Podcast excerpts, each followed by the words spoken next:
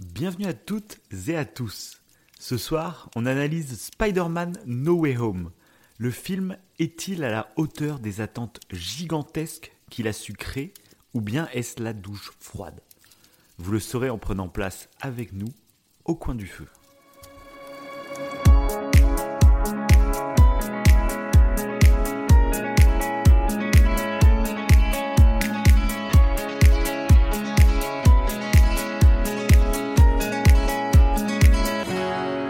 Bonjour, bonsoir, je suis Davin, il est Wivo, et ça y est, Spider-Man No Way Home est sorti, on a été le voir, et c'est l'heure de vous donner notre avis. Et Monsieur oui. Wivo, est-ce que ça va bien? Très très bien. Ça va très très bien comme d'habitude. hein. À chaque fois qu'on fait une petite émission, on est dans un bon mood. C'est Pour clair, partager un peu du bonheur, généralement. c'est ça. à part aujourd'hui, où je vais cracher ma haine sur Spider-Man. Voilà. non, pas du La tout. hate, la hate La a hate envahi commence. ton cœur, la hate a envahi ton cœur. C'est Tu vas être très violent, Je vais être aigri. c'est ça. Tout ça pour un mauvais choix de salle de cinéma. Mais bon, on ah y ça, on va reviendra en plus parler. tard. On va en parler, On va en parler, très parler. très intéressant. Ce qui s'est passé autour de ce film, je, je trouve que c'est vraiment un cas d'école particulier. Euh, parce que du coup, moi, j'ai été voir deux fois le film. Mhm. Et première fois euh, dans une salle totalement pleine et remplie de fans, et une deuxième fois dans une salle pleine aussi, mais avec un public euh, beaucoup plus euh, mixte, on va dire. C'était le week-end, donc il y avait des enfants, il y avait un peu de tout.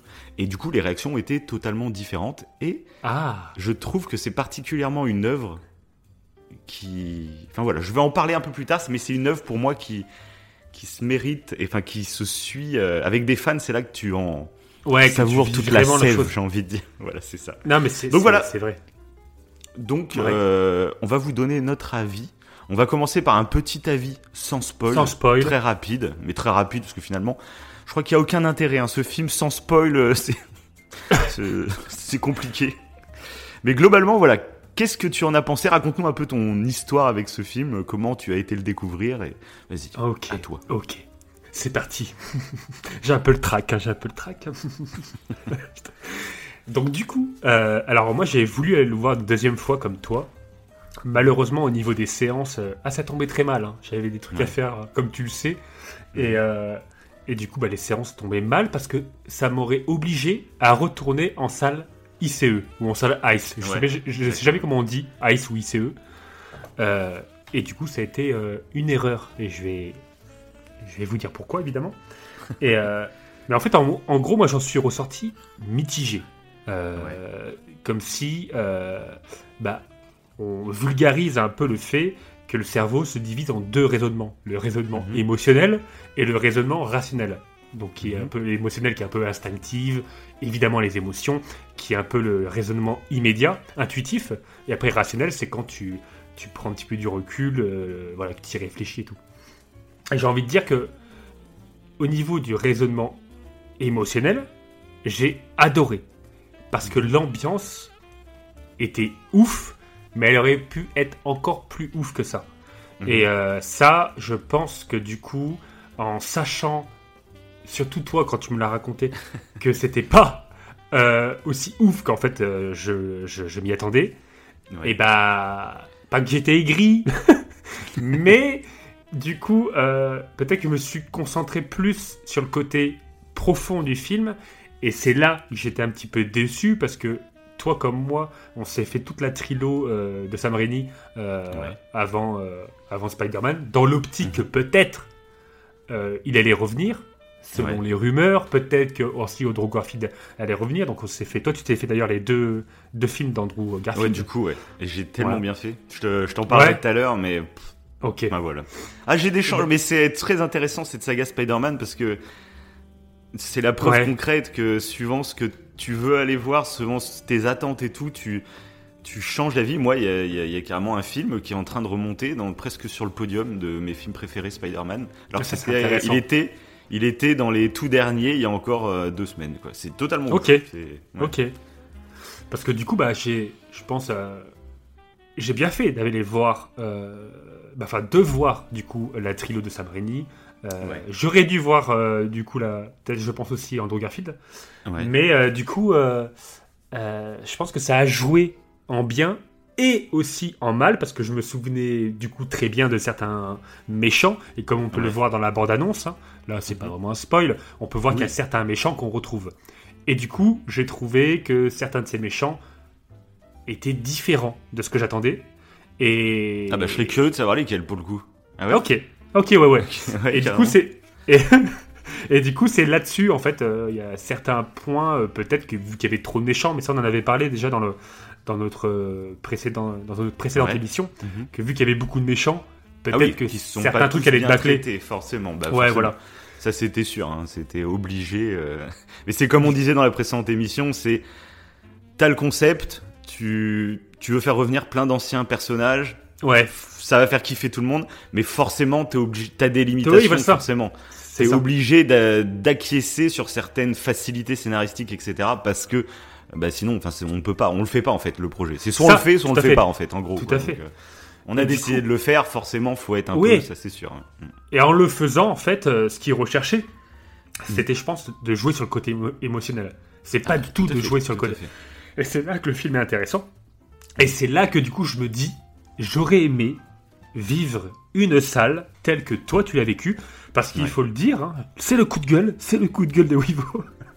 c'est que je l'ai fait en salle ICE, donc j'ai payé plus cher que la normale, En plus, ouais. pour aucun intérêt. hein. Euh, Il n'y avait pas de 3D, alors que je pensais qu'il y avait de la 3D. Euh, le son, Après, normalement, l'écran est un peu plus net quand même, je crois, en salle. euh, ici, Normalement. Bah, Et il me oui, semble que ouais, c'est un peu plus euh, net, mais Eh en- bah, bon, après, franchement. Pour la 3D, je pense que tu vois vraiment la différence du coup. Vu que c'est plus ouais. net pour la... Mais là, vu qu'il n'y avait pas de 3D, bon, bah, bon, bah Mhm. tant pis, c'est pas grave. J'ai pas... Mais j'ai quand même payé plus cher. j'ai payé plus cher pourquoi? Juste pour des sièges confortables. Ça me fait un peu chier parce que Ah le bah, son, sûr. je l'ai pas trouvé base, terrible. Mhm. Et euh, il n'était pas fort. Je sais pas pourquoi. Peut-être que je suis trop habitué à ma barre de son. euh. Ouais, c'est. Et du... voilà. Et du coup, j'avais, j'étais en train de me dire, putain, mais j'ai payé plus cher pour pas grand chose.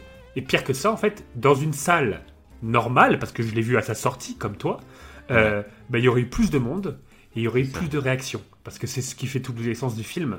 C'était les réactions. Ça. ça, genre, on en reparlera peut-être plus en spoil. Bah même Mais- tout de suite, moi je peux en parler. Ouais, bah, que allons-y. moi du coup, euh, j'ai été dans la plus grosse salle de mon cinéma. Je sais pas combien elle contient, mais on était au moins 200, je dirais.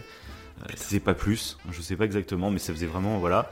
Et Ouais. en plus, euh, bah, ce qui est intéressant en y allant le jour de la sortie, euh, bah en fait c'est que t'es avec des gens qui attendent aussi le film. Euh, je l'ai vu, bah, j'y suis retourné du coup le vendredi soir, donc début de vacances de Noël, etc. Ouais. Vendredi soir, c'était très familial le public. Il y avait des darons avec leurs gamins, mais beaucoup. Tu vois, il y avait beaucoup, beaucoup Ouais. de ça. Alors que, que mercredi soir, c'était plus euh, entre 20 et 30 ans, je dirais, la moyenne d'âge. Euh, et tu voyais que c'était des gens qui attendaient le truc parce que j'ai vécu une séance de cinéma qui restera gravée dans toute ma vie. Je, c'est peut-être la meilleure séance de cinéma de ma vie. Et c'est ça qui est fort. Putain. Et vraiment, j'ai.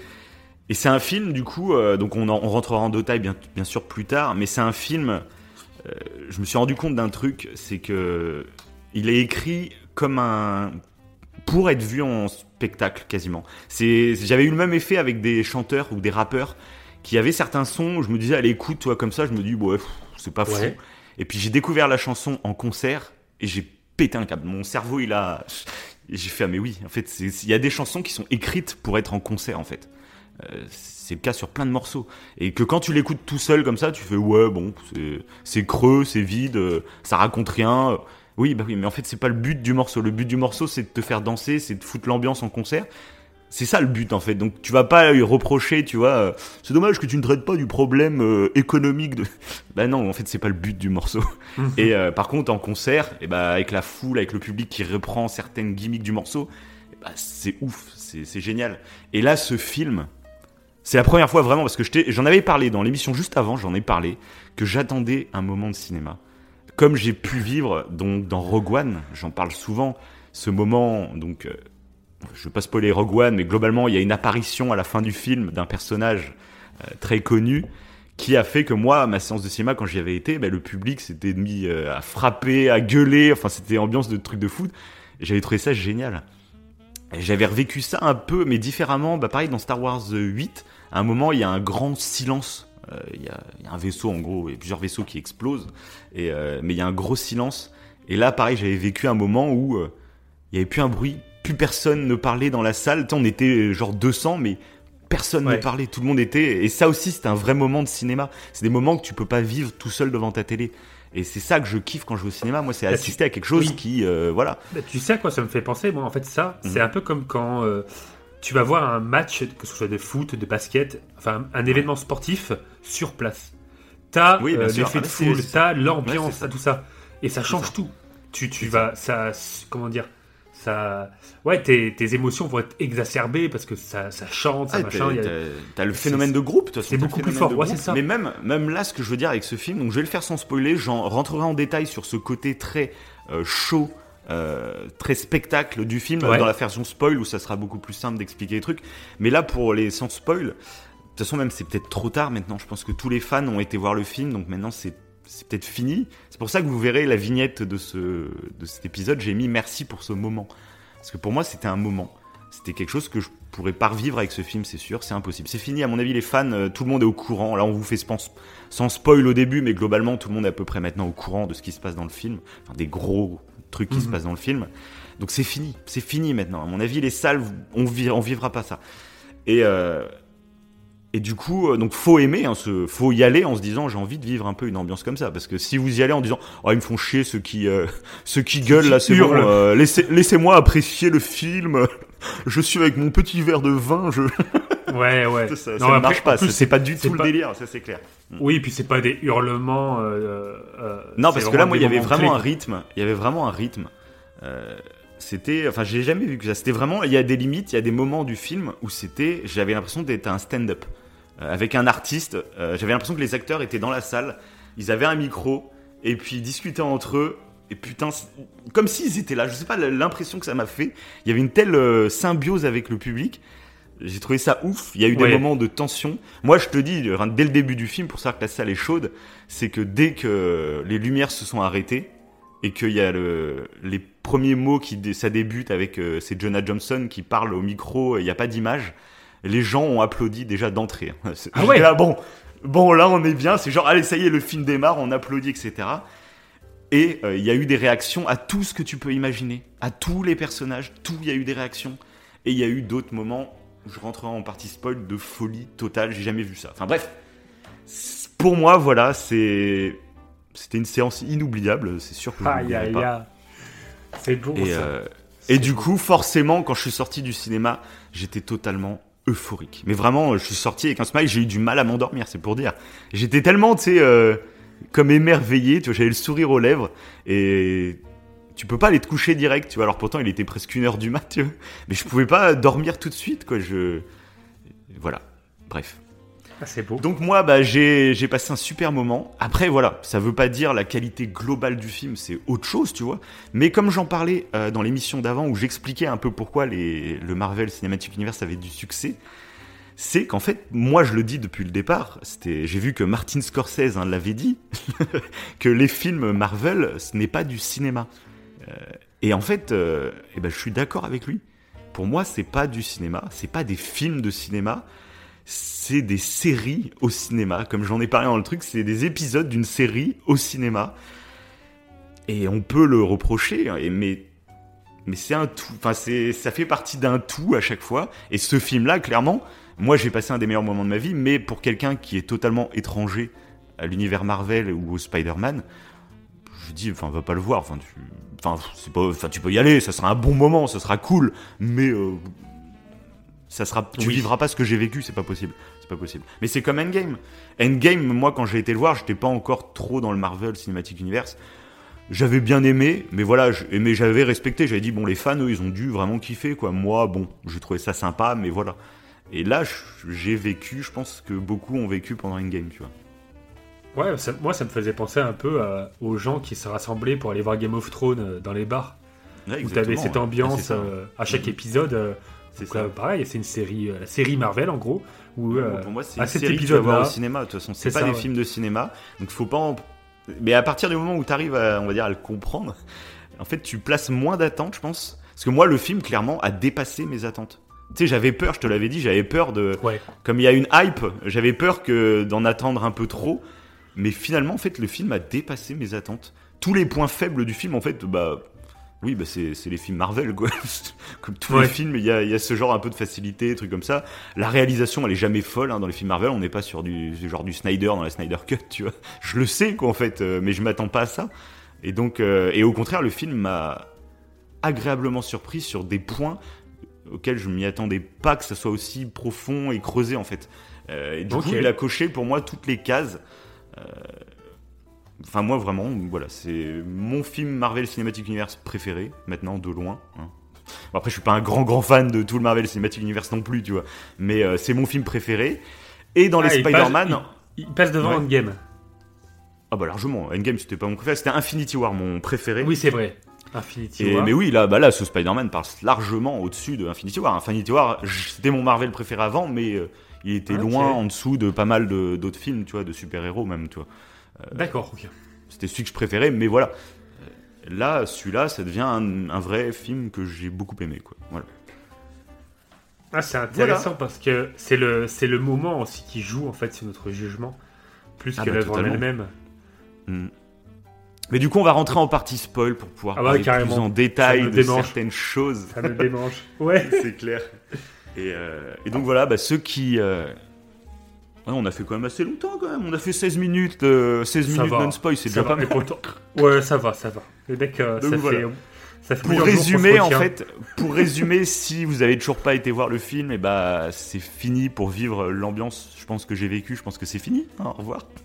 Euh, donc Ouais. allez-y, euh, allez-y. euh, après, si vous y avez pas encore été, c'est que vous n'êtes pas des grands fans de Spider-Man, etc. Donc je pense que vous, vous ne vivrez pas un moment aussi fou que certains vont le dire un peu partout. Euh, mais Bah après, ça, reste allez un bon voir. moment, quoi. Faites comme nous, je pense. hein. Si vous voulez vraiment aller le voir au cinéma, regardez la trilo, la trilo de Sam Raimi. Regardez peut-être Ah oui, si bah, vous avez le temps, évidemment. C'est toujours un plus, ça. Telle qu'une série, en fait. Comme si c'était les Oui, bah épisodes voilà. précédents. Au moins Ça- se refaire tous les. Spider-Man, au moins déjà, c'est Ah bah moi, ça clairement, chose. Ça m'a apporté clairement quelque chose de faire ça. Ah bah oui, moi- moi ça a joué moi aussi. dans ce dans cet Moi, entrain. qui est- énormément. Ok. Donc on passe en partie spoil. Eh là, oui, oui, oui. C'est Donc vous pouvez quitter la vidéo. Alors si vous avez apprécié cette petite partie non spoil, eh ben, n'hésitez pas à mettre des, des pouces bleus, des 5 étoiles, etc. Ou un petit commentaire. Euh, et puis euh, revenez nous écouter une fois que vous aurez vu le film. Et on passe en partie spoil. C'est parti. C'est parti. Donc, oui, oui, oui. Andrew Garfield et Toby Maguire sont de retour. Et c'est ça qui, qui a tout fait. Hein. C'est ça qui a tout fait. Oui, mais de toute façon, c'est. Voilà, j'ai. C'était fou, c'était fou. C'est et pourtant, et pourtant, tu te rappelles, on avait parlé que bon, on savait quasiment à 100% qu'ils allaient être dans le film, mais euh, on savait pas comment. On- enfin, il y a toujours Bah, ce petit ouais, doute. Moi, je, combien de temps C'est ça. Aussi. Et moi, je félicite Sony et Marvel de ne pas avoir craqué, de ne pas les avoir montrés en trailer. Parce que Mhm. globalement, moi, la réaction qu'il y a eu dans la salle, même si on était tous quasiment sûrs qu'ils étaient là, on n'était pas sûr à 100%, tu vois. Et ce micro, c'est ce 0,1% de micro-doute qui nous restait, c'est ce qui a créé ce moment au cinéma Ouais. totalement fou. Et d'ailleurs, tu avais raison quand tu avais dit que dans la bande-annonce, ils ont effacé. euh, Ouais, mais ça, ça se sentait. C'est... Et bah ouais, et bah c'était Mm. c'était bien ça. ouais. Parce que la scène, que tu oui. la revois, mais avec les trois Spider-Man. C'est ça exactement. Euh. Quand il y a le saut, on Oui. voyait, euh, on voyait euh, les Spider-Man tout seul contre trois méchants. Tu te dis bon, euh, globalement, euh, ça pue. tu sens qu'il y a, il y a moyen d'en mettre bizarre. deux autres. Donc, euh, Mais c'est bien. Voilà. Ils sont bien fait de faire ça, franchement. Ça... Mais ils ont menti sur pas mal de trucs, même sur le comportement du coup de Doctor Strange, qui dans la bande-annonce par exemple fait un clin d'œil en disant euh, T'inquiète, je vais faire dans le dos de Wong, alors que pas du tout dans le film. Ils ont carrément Oui. tourné des scènes exprès pour les trailers, et c'est pour ça que. De toute façon, c'est ce que j'avais parlé, ce que j'aime bien du coup maintenant dans les Marvel, quand tu suis ça comme une série, c'est qu'ils jouent avec toi. Euh, et, du coup, c'est ce que je disais, c'est que j'aime bien, moi, une œuvre, c'est pas que au cinéma, j'aime bien la vivre en dehors du cinéma, en discuter, en théoriser, etc. Enfin, que j'ai envie que ça vive. Et ce Spider-Man No Way Home, c'est la quintessence totale de Totalement. de ce Totalement, ouais. voilà. Et euh, et donc du coup euh, voilà c'est ils ont ils nous ont menti sur plusieurs trucs sur la bande annonce et ça moi j'ai- j'aime bien quand ils font ça parce que tu pars dans des trucs et voilà. Et on parlait du coup de l'arrivée, on va commencer par l'arrivée de d'Andrew et de Toby. Euh, tu te rappelles, moi je t'avais dit, euh, j'aimerais bien genre une scène un peu épique. euh, ils arrivent en plein combat parce que moi, ce que je pensais honnêtement, hein, c'est qu'ils allaient pas être là très longtemps. J'étais quasiment sûr qu'ils seraient là pour le combat final, là, sur les sur les Oui. échafaudages là. Mais je pensais qu'en fait, genre, ils allaient arriver à ce moment-là sur les échafaudages avec leur masque et qu'en gros, ils aient tourné qu'une seule scène, genre après le combat, genre là, on enlève nos masques et euh, et on discute avec Peter parce qu'il se sera passé des trucs, genre faut le réconforter ou je savais pas quoi, tu vois. Et je pensais vraiment que ça allait être ça. Euh, mais on avait quand même le doute, on se disait peut-être ça se trouve ça va être juste une scène pot de crédit, hein, les gars. euh. et là, du coup, euh, mais j'imaginais vraiment qu'ils arrivaient avec un truc épique, etc. Et finalement, ils arrivent. Avec humour presque. c'est Ouais. ça. Et j'ai, en fait, j'ai, c'est vraiment pas ce que j'aurais souhaité avant le film. Mais là, je te dis avec la salle que j'étais, il y a eu un rythme sur cette scène, c'était monstrueux. C'est que déjà personne, quand il a ouvert le premier portail, et donc Ned, Mhm. personne n'a capté. Personne a, tu sais, il a ouvert le, portail, on s'est pas dit, attends, ça y est, ils ouvrent le portail, il va y avoir un nouveau. Non. Il a ouvert le portail et personne n'a calculé. Et on a vu le Spider-Man au loin, et là, j'ai commencé à entendre plein de murmures dans la salle. Donc là, Ouais. monde fait, attends, attends. Si. il y a- Moi, dès Ouais. le portail, j'ent- il y a eu. euh, parce qu'il moi, il y avait quand même un groupe, une minorité qui a créé l'ambiance, et ça, je- ça c'est Ouais. génial.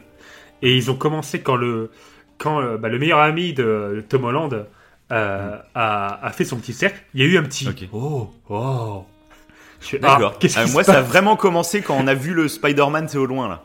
On Ah, mais ça a gueulé loin. après. Ils ont gueulé là, direct. Ah, direct? Ah ouais, alors que. ah ouais, ils ont gueulé direct. Donc, Au euh, début, ouais. Ah mais c'est marrant, tu vois, les réactions, c'est ça qui est trop fort. Et euh, donc moi, voilà, ils ont, ça a commencé à murmurer, t'avais des bruits un peu partout dans la salle. Puis d'un coup, il s'est rapproché et il est sorti du truc. Et là, donc là, ça a commencé à faire oh, oh, oh et puis ça a commencé à applaudir parce qu'on reconnaissait que la tenue n'était pas celle de Tom Holland. Et d'un coup, il enlève le masque. Alors là, là, j'ai jamais vu ça. C'était mieux que pour Rogue One. hein. C'était, ça a gueulé, les gens étaient debout, euh, en train de gueuler. Enfin, c'était euh, excellent. Et du coup, en fait, ça te place. euh, tu sais, c'est un peu ce qu'on parlait avec les screamers dans les films d'horreur. J'aime bien qu'un screamer euh, ne soit pas gratuit et en fait lance une scène de, de, de frayeur totale. Tu te Ouais. sers du screamer pour paralyser le, le spectateur et t'enchaînes, t'enchaînes pour que le garder tu sais, dans cette euh, frayeur. Et bah là, c'était exactement pareil. C'est, il est apparu, tout le monde a applaudi comme des dingues et tout, et il a commencé à avoir vraiment comme un stand-up où ça a commencé à faire des petites blagues. Et là, mais tout le monde réagissait, mais au quart de tour. Chaque blague faisait carton plein. C'était ouf que tu fais, putain. Alors que moi, je sais que des fois, genre, j'aurais été tout seul devant ma télé, il y aurait peut-être des blagues. J'aurais fait, ouais, bon, allez, euh, truc comme ça, tu vois. Mais là, dans l'ambiance avec le public, tous tous ceux qui ont été voir, par exemple, un humoriste sur scène, bah savent fou rire que tu rigoles, mais tu rigoles beaucoup plus que quand tu regardes Ah un, ouais. un comique à la télé, hein, mais clairement. Euh, De toute façon, on le voyait même, bah, de toute façon, euh, il y a plein de sitcoms, tu sais, qui disaient des faux rires et tout, parce que déjà, tu sais, ça, ça t'engraine, rien que d'entendre euh, des gens rire en sitcom, C'est ça, ça ça, c'est ça ouais. fonctionne à te faire rire. Mais alors quand t'es dans une salle de spectacle, le fou rire est communicatif, mais à fond. C'est vraiment, voilà, ça se, c'est vraiment un truc fait pour être euh, vécu en public, quoi. Et là, ça a marché totalement. Et alors, à partir du moment où euh, MJ a fait, euh, attends, tu penses que t'arriveras à en ouvrir un deuxième? Et on va ouvrir jusqu'à ce qu'il y ait le bon qui vienne? Et là, la salle, tout le monde s'est tu. Et tout le monde a commencé à taper sur le sol avec les pieds. Là, ça, tout Ah le monde ouais savait que voilà, ouais, tout le monde savait que ça allait aller. Et ça fait ouais comme vraiment un concert où tu sais t'attends un truc, ça fait roulement de tambour, tout le monde avec les pieds. Et puis là, ouverture du truc. Tu vois Toby Maguire, mais tu vois pas sa tête. Tu sais, tu vois que son corps. Tu fais putain les cons. Ce rythme. Et j'ai l'impression en fait dans mes souvenirs que c'était au ralenti. Je- J'arrive à découper chaque moment, tu vois. Euh, Ok. Tout doucement, j'a- j'arrive à ouais. Et après, bah, la tête de Toby Maguire apparaît. En plus, il a vieilli. Donc là, ça m'a fait un truc parce que bah moi, mon Spider-Man, c'est ouais, Tobey aussi. Maguire. Et là, de le voir, euh, il a vieilli. Ça fait bizarre. hein. Mm. Ça Et fait- du coup, ça ouais, ça m'a limite ému en fait. Ça faisait longtemps en plus que j'ai pas vu l'acteur en vrai en plus. Tu vois, je, Ça fait longtemps qu'il fait plus trop de films en plus, donc euh, les dernières fois que je l'ai vu, ça devait être dans Gatsby, etc. Mais il a quasiment la même tête que dans les Spider-Man Mhm. d'avant. Et là, il a vraiment pris un petit coup de vieux, tu vois. Alors qu'il est pas encore très vieux, hein, tu vois, il, a, il a un peu plus de 40 ans, je crois. Donc il fait pas vieux non plus, tu vois, mais on voit qu'il a pris, il a pris Ouais, on voit qu'il a ça fait vieilli. 20 ans, hein, ça fait 20 ans, donc forcément. Et du coup, là, bon, là, là c'était la folie totale, mais différente que Andrew Garfield, il y avait de l'émotion. Et moi, en plus, j'ai eu des frissons, j'ai... Et puis alors, ce qui est génial, c'est que bah, moi, j'ai été le voir en VF, le film, et c'est les, euh, c'est les mêmes VF qu'à l'époque. Euh, donc c'est Donald Renew hein, pour Andrew Garfield. Donc là, pareil, ce qui me touche beaucoup, c'est que... euh, bah un peu, je trouve que l'histoire de Donald Renew est un peu la même que celle d'Andrew Garfield. C'est qui est ouf. En plus, je trouve que les deux se ressemblent. Euh, quand je vois Andrew Garfield, eh ben, je reconnais le visage de Donald Renew. Je sais pas. euh, j'ai fait. Enfin, vraiment, pour moi, les deux, c'est limite les mêmes, quoi. Et euh, ils ont quasiment la même histoire. Euh, c'est que Donald Renew, bah, c'est un grand, grand fan depuis tout petit de Spider-Man. Et le jour où on l'a appelé pour jouer euh, bah, Andrew Gar... Enfin, il faisait Andrew Garfield, et quand Andrew Garfield a signé pour Spider-Man, pour lui, c'était la- un rêve, tu vois. C'était, je vais incarner Spider-Man au cinéma en doublage, quoi, tu vois. Et, euh, et là, là, on le sait, hein, les deux épisodes The Amazing Spider-Man ont moins marché. Et Oui. du coup, ça, ils ont coupé pour, euh, pour le balancer du coup chez, dans le MCU, Spider-Man. Et du coup, je sais que Donald je regarde pas mal ses émissions. Il fait une émission qui s'appelle Stream VF euh, sur sa chaîne YouTube, où il invite des comédiens de doublage et il discute de jeux vidéo, de cinéma, enfin tout ça. Et il en parle souvent, euh, que Spider-Man, c'était un peu euh, un de ses rôles de sa vie. Il, en, il, a, il a adoré du coup participer au jeu sur PS4. C'est lui qui double le Spider-Man dans PS4. Mhm. Et il s'est donné à 100%, on, avait- on en avait déjà parlé, c'est totalement fou. Oui. Il a, avec l'équipe de direction artistique, ils ont pu réécrire beaucoup de blagues pour les localiser en français. Euh, donc avec des références aux inconnus, à des mèmes d'internet français. Enfin, le jeu Spider-Man est en partie aussi génial grâce à ça. à Donald Renew et sa beaucoup. passion qu'il a influé euh, Oui. au, au truc. Et je sais que bah, ça faisait un an qu'il y avait des rumeurs sur No Way Home, et sur Twitter, je voyais qu'il y avait des gens qui disaient Ah, Donald, est-ce que tu vas faire le Andrew Garfield dans No Way Home Puis lui, il disait Mais vraiment, les gars, j'en sais pas plus que vous, vraiment, honnêtement, je, ne sais pas, quoi. Et euh, a priori, euh, il. J'ai été voir sur, euh, sur, sur Twitter, là, et ça fait que ça fait même pas un mois hein, qu'il est au courant. Et il l'a dit, bah, en fait, quand ils m'ont passé le coup de fil, donc j'ai appris que donc Andrew Garfield serait dans le film. Il fait, bah j'ai chialé quoi. Il fait, moi ça me frustrait depuis des années de me dire que mon Spider-Man, bah il avait pas de fin. Et il dit, j'ai même pas envie qu'il y ait d'autres films forcément avec lui, euh, mais j'avais envie qu'on clôture son histoire. Euh, et il dit là, il fait là, ça serait l'occasion tellement parfaite. Et je trouve ça sent, alors je sais pas si c'est moi qui fais le truc, mais je trouve que Andrew Garfield dans ce film et en donc Donald Renew à la VVF, euh, je trouve qu'il il crève l'écran un peu. Je trouve, euh, je sais pas toi ce que t'as ressenti par rapport à Andrew Garfield sur ce film. Après t'as les The Amazing, tu les as pas vus depuis leur sortie toi quasiment, donc c'est pas C'est pareil. ça, C'est ça. Et bah, du coup, j'ai. euh, euh, bah, j'ai beaucoup apprécié le personnage. Genre, en fait, je me, Ouais. je me rappelais pas de d'Amazing euh, Spider-Man réellement. Si, en fait, si, je me Ouais. rappelais pas. On en avait quand même discuté, donc euh, Oui. ouais. Je m'en rappelais, mais de façon négative. Je- pour moi, ça représentait pas le Spider-Man euh, Mhm. euh, tel qu'est Tobey Maguire, un peu loser, et grâce Bien à sûr. son costume, il devient plus, plus sûr de lui, en gros. Alors que Mhm. lui avait déjà cet excès de confiance direct. Un peu arrogant, moi c'est vrai que. Ouais. Et je l'ai pas du tout ressenti comme ça dans ce film. ouais. Bah c'est tout. totalement différent. Il est. Mais déjà, euh, tu sais, je t'en avais parlé de que, que avant Ouais. donc d'aller voir le film au cinéma, j'avais j'ai failli pas regarder hein, les The Amazing. Je les ai vraiment regardés le week-end juste avant euh, d'aller au cinéma. Mhm. Vraiment, au dernier moment, je me suis dit bon, vas-y, fais-les toi quand même. Voilà. Et euh, du coup, euh, bah, The Amazing Spider-Man 1, c'est là que je t'avais dit. Je, en fait, j'aime pas le Peter Parker de Andrew Garfield dans The Amazing Spider-Man 1. Parce que c'est le avant qu'il se fasse mordre, c'est euh, au moment où il drague euh, donc Gwen Stacy qui est jouée par Emma Mhm. Stone. Et, euh, et je le trouve très très arrogant, très lourd dans sa drague. Vraiment, Ouais. il f- voilà. Et du coup, c'est vrai que j'aimais pas trop ce Peter Parker. Après, quand il est en Spider-Man, ça allait, mais j'aimais pas trop sa tenue aussi dans The Amazing Spider-Man 1.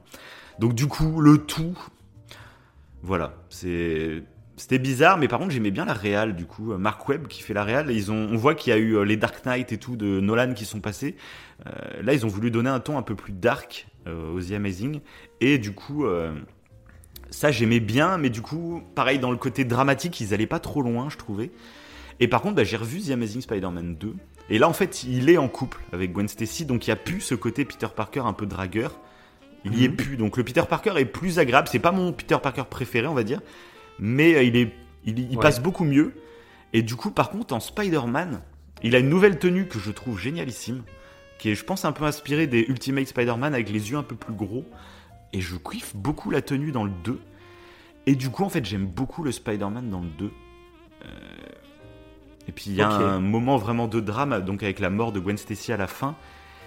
Qui, tu sais, je t'avais parlé que la fin, du coup, ça me frustrait un peu parce qu'il y avait cette période où euh, il vivait un choc avec la mort de Gwen Stacy et il arrêtait d'être Spider-Man pendant plusieurs mois.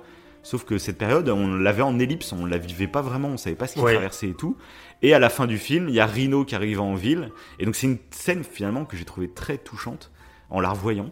C'est que bah, Spider-Man, il est plus là depuis des mois et des mois. Du coup, les malfrats commencent à reprendre un peu de pouvoir dans la ville. Et là, il y a Rhino qui arrive. Et du coup, euh, tu vois tous les, les adultes, on va dire, qui sont euh, qui sont apeurés, qui n'osent rien faire, ils s'en remettent aux policiers, etc. Et c'est un petit dans la foule qui a le déguisement de Spider-Man qui, qui réussit à s'échapper de sa mère et qui va juste devant le rhino. Et alors c'est assez touchant parce que sa mère, elle pète un câble, elle, elle hurle, parce qu'elle dit mais il va se faire buter, tu vois.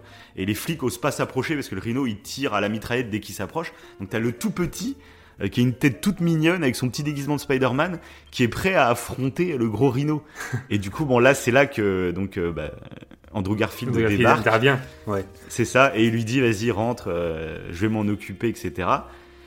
Et du coup moi sur le coup, c'est ça l'importance de l'interprétation que tu as d'un propre film euh, face à euh, ce qu'il est vraiment. Et quand t'as pas de suite en plus, bah, c'était vraiment à l'interprétation même. Et je me suis rendu compte grâce à No Way Home que j'avais une mauvaise interprétation de la fin.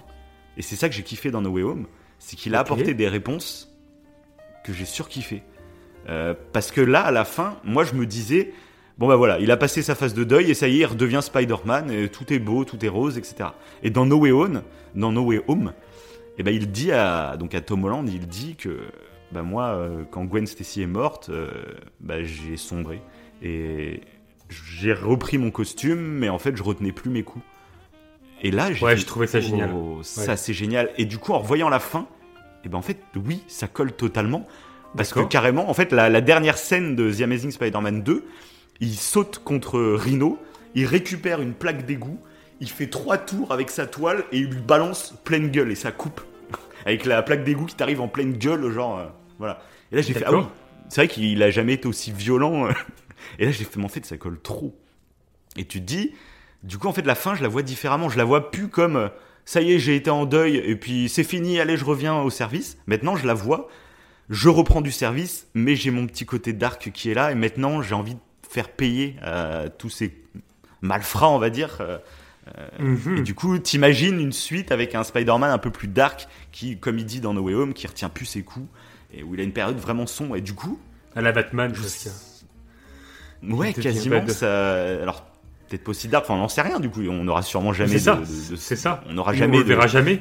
de film ça colle bien. Mais du coup, voilà. Ce qui me freinait dans ce film, c'était ça. Et maintenant, j'ai plus le frein. Et du coup, The Amazing Spider-Man 2, grâce à No Way Home, euh, parce que je trouve, bah, niveau réalisation, voilà, No Way Home est très. Même s'il y a des bonnes scènes, je trouve, dans No Way Home, mais il est très classique, mais comme tous les films Marvel, en fait. Même les Endgame et Infinity War, ils ont une réalisation très classique. hein, ça sort. C'est pas un truc, Oui, c'est un pas pour peu- ça, voilà. Un peu à l'eau de rose, j'ai envie de dire. C'est pas très. euh, Alors, encore que là, il y a quand même une partie un peu dramatique. Non, non, mais je parle de la réalisation. Je parle, non, non, je parle de, Ah, je parle pas de, de la scénarisation. Je parle de la réalisation. C'est-à-dire, euh, dans The Amazing Spider-Man, clairement, j'y ai vu des inspirations à la Zack Snyder. Ah il y ouais a énormément de ralentis, il y a énormément de contrastes dans le- les images, dans les couleurs. Genre, il y a une scène à Times Square contre Electro. euh, elle explose quasiment toutes les scènes de tout le Marvel Cinematic Universe, soit en termes de d'âme à la scène, en termes d'effets spéciaux, etc. D'accord. Euh, je trouve que c'est une scène qui a vraiment une âme et il y a des ralentis donc ça on aime ou on n'aime pas mais moi depuis Snyder et la Snyder Cut et etc bah, j'aime bien les scènes avec des ralentis où, et je trouve bah, pour Spider-Man ça s'y prête vraiment bien et je t'invite vraiment en fait maintenant à regarder The Amazing Spider-Man 2 Ah bah j'ai envie. juste juste envie. pour la réalisation en fait tu vas voir la différence je trouve Oui, mais c'est ce qu'on disait de façon euh, dernièrement. euh, C'était la, la qualité du MCU. C'est que maintenant, grâce à ce film, ok, je me Mm. suis tapé toute la trilo de Sam Raimi pour regarder Spider- Spider-Man No Way Home et j'ai adoré du coup ce, ce- ce truc, ce, Ouais. ce délire. Mais du coup, ça me donne envie, évidemment, de me refaire Oui, bah oui. euh, les deux découvert films Garfield. Garfield. J'ai envie de les revoir, forcément. Et là, encore plus maintenant que tu dis tout ça. En plus, Ouais, parce que tu m'avais dit que c'était plus dark, genre que la trilo de Sam Raimi. Même Ouais, si C'était ouais, pas ouais. forcément plus dramatique. Mais là, je pense que ça va, ça va ajouter du drama euh, parce que j'ai la bon. suite. Bah, je te jure, comme un préquel, la en fait. alors c'est con parce que maintenant, bah, tu sais, enfin, tu, tu les as déjà vus il y a longtemps. Oui. donc- mais tu te fait. plus forcément, par exemple, de la mort de Gwen. Ah, pas du tout, mais le 2, je me rappelle pas Voilà. du tout. Les, mais Electro du coup, m'avait pas ouais. du tout marqué. Ouais, Donc, euh, d'accord. Donc, euh, ouais.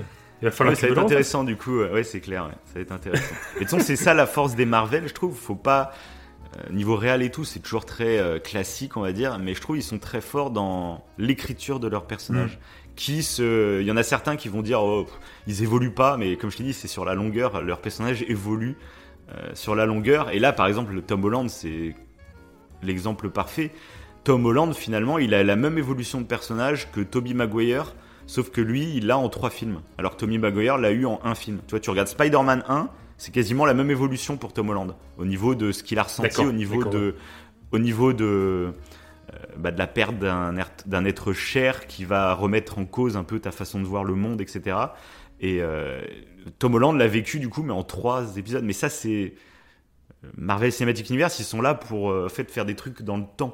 Donc oui, ça va s'étirer et certains films peuvent paraître creux quand tu les prends tout seul. C'est comme ça. ça, on le sait Ouais. en fait. Euh, donc euh, t'acceptes ou pas le contrat, on va dire, quand tu vas dans la salle de cinéma, quoi. Mm. Et, euh, et donc voilà, donc là on a bien parlé d'And- Ah bah si, on peut conclure juste pour Andrew Garfield, euh, pour le moment, c'est de dire qu'ils ont fait la fameuse scène. Ça, Oui, beaucoup de gens, et on en avait parlé, ouais c'est ça. Beaucoup de gens en avaient parlé, et puis nous aussi dans notre émission on en avait parlé. Euh, quand on voit bah, MJ, donc la MJ de, de Tom Holland qui tombe, c'est vraiment la même scène que Gwen, hein, au ralenti, euh, avec la caméra sur le dessus, puis tu la vois en train de regarder euh, la caméra en train de tomber, quoi. T- Tout le monde s'est dit, putain, mais imagine là, c'est Andrew Garfield qui la récupère. Ah, ça a gueulé. Ça a gueulé. ouais. Ah ouais, moi aussi. Et moi, pareil, il y a eu l'effet un peu qui se coule. Il y a eu le. quand il a sauté, déjà tout le monde, je voyais que dans la salle, il y en a qui avaient pensé aussi. Parce que dès qu'il a sauté, bah là, tout le monde a fait Attends, regarde, regarde. Il y a des bruits comme ça quand Tom Holland a commencé à sauter. Il se fait choper par le bouffon vert. Et là, tout le monde a fait Oh Et ça a commencé à gueuler dès qu'on a vu Andrew Garfield commencer à courir. Ça a gueulé comme des tarés quand il a sauté. Et quand il a atterri et qu'il a commencé à chialer avec MJ dans les bras, et bah là, la salle, tout le monde s'est tu. Limite, en fait, j'ai trouvé qu'il l'avait coupé un peu trop vite. Limite, euh, j'aurais voulu apprécier ce silence dans la salle. Euh, tu vois, là, niveau Ouais. rythme, c'est peut-être le seul moment du film que je trouve. Niveau rythme, putain, allez-y, appuyez un tout petit peu plus. Parce que j'ai tellement kiffé. Là, j'ai. En fait, ça, c'est un souhait que j'ai eu très. Bah, avec le dernier trailer, quoi. Mais j'y avais pas du tout pensé avant. Et, mais quand, du coup, comme j'y ai pensé que c'était récent, je me dis non, ils le feront pas. C'est trop. euh, C'est vraiment une demande Oui. de fans, ça, tu vois. C'est si ils l'ont. mais Après, dans ce film, ils ont vraiment. T'as l'impression qu'ils ils ont coché beaucoup de trucs que les fans voulaient parce que c'était le but du film, quoi. C'était on coche, on, on vous fait kiffer, c'est le feu artifice, quoi. Ah, c'est ça pour Et que les gens coup, hurlent dans la salle. C'est Pour que tu sois en euphorie totale. Ouais, c'est ça. Et du coup, Ça. Et du coup, bah, tu vois, tout ce qu'on dit, j'avais aussi ouais, envie de revenir vite fait euh, par rapport à Star Wars 8. Oui. Euh, parce que je trouve, tu vois, euh, c'est vraiment ces deux films, Star Wars 8 et ce Spider-Man, c'est la thèse et l'antithèse de deux œuvres que j'ai adorées, mais pas du tout pour les mêmes raisons. Et je pense que beaucoup de gens, en fait, euh, pour Star Wars 8, beaucoup de gens ne voulaient pas qu'on approfondisse la saga, ne voulaient pas qu'on te raconte de nouvelles histoires. Les gens voulaient un feu d'artifice comme on a là avec Spider-Man No Way Home.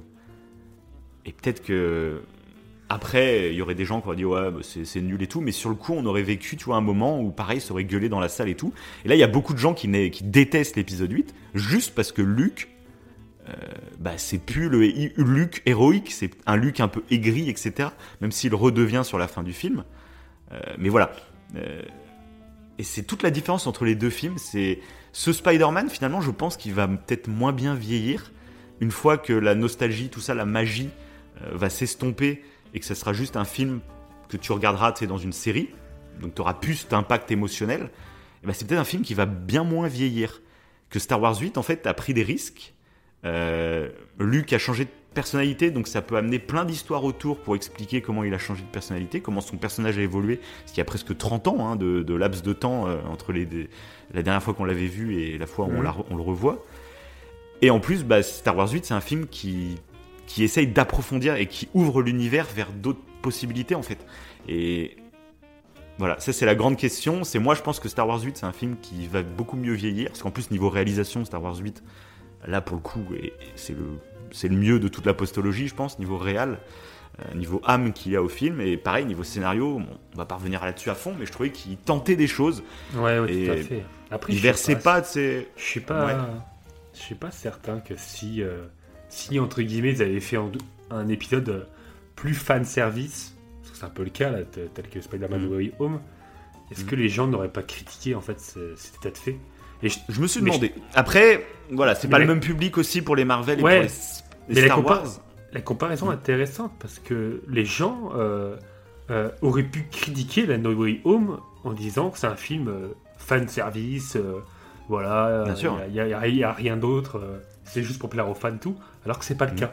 Il n'y a pas cette hate qu'on pourrait croire qui pourrait être là, même si elle n'est pas, même si selon moi elle est inutile, et, mm. mais elle n'est pas là. Elle n'est pas là alors qu'elle a déjà été pour Star Wars, pour certains. bien sûr. Et, en partie parce que là, là, ce qui fait plaisir dans ce film, c'est que tu retrouves tes héros euh, comme tu les avais quittés. Comme tu, vois que Toby Maguire, tu vois qu'il a, il a pris 20 ans, mais c'est le même personnage. Il n'a pas évolué. En fait, mentalement, il n'a pas évolué. C'est exactement le même. Et ça fait plaisir. Et je suis d'accord, ça fait plaisir. Mais narrativement, est-ce que c'est le plus intéressant possible C'est pas forcément sûr. Ça, Là, ça fait juste plaisir, mais du coup, il n'y a pas d'évolution de personnage. Y a... Ce qui est fort dans ce film, c'est qu'ils arrivent quand même à conclure certains, certaines petites histoires, bah, dont Andrew, Garfield. Et oui, c'est l'exemple parfait. Il, était, il a changé, mais le changement qu'il a eu, on ne le voit pas. quand il était dark, en fait, bah. Ouais, quand il était dark, on l'a pas vu, c'est ça. Il nous raconte qu'il a, oui, en plus c'est ça, ouais. Euh, mais tu retrouves du coup ce. Tu retrouves le même qui t'a vu auparavant. Pareil, tous les, tous les méchants, tu les retrouves en fait euh, dans le même mood, vraiment. En plus, euh, donc c'est ça que j'étais curieux de savoir, c'est dans ton débrief là, tu disais qu'il y avait des méchants que tu trouvais qu'ils avaient changé de personnalité. Donc ça, j'étais assez curieux de savoir. Vas-y. Euh, bah c'était en particulier en fait l'homme sable. Alors pas qu'il a forcément changé de personnalité, mais euh, j'ai pas compris pourquoi l'homme sable devenait méchant en fait. J'ai trouvé que euh, le fait qu'il devienne méchant n'était pas bah, ultra cohérent. Pas mourir, pour pas mourir tout simplement. C'est en fait, ouais. Bref. Ouais, mais il, c'était pas sûr qu'il qu'il meure. Vu que euh, pour Octopus, euh, il avait en partie réussi à le soigner, Tom Holland. Mhm. Là, l'homme sable, c'était pas sûr qu'il meure. Il y avait, il y avait aucune certitude. Donc, euh, je trouvais qu'il est devenu. parce qu'à la base, c'est, quelqu'un qui n'est pas mauvais. L'homme je trouve qu'il est, il est devenu bah, mauvais. il n'est pas, pas dès le début du film. Il est, non, il n'est pas dès le début, ça.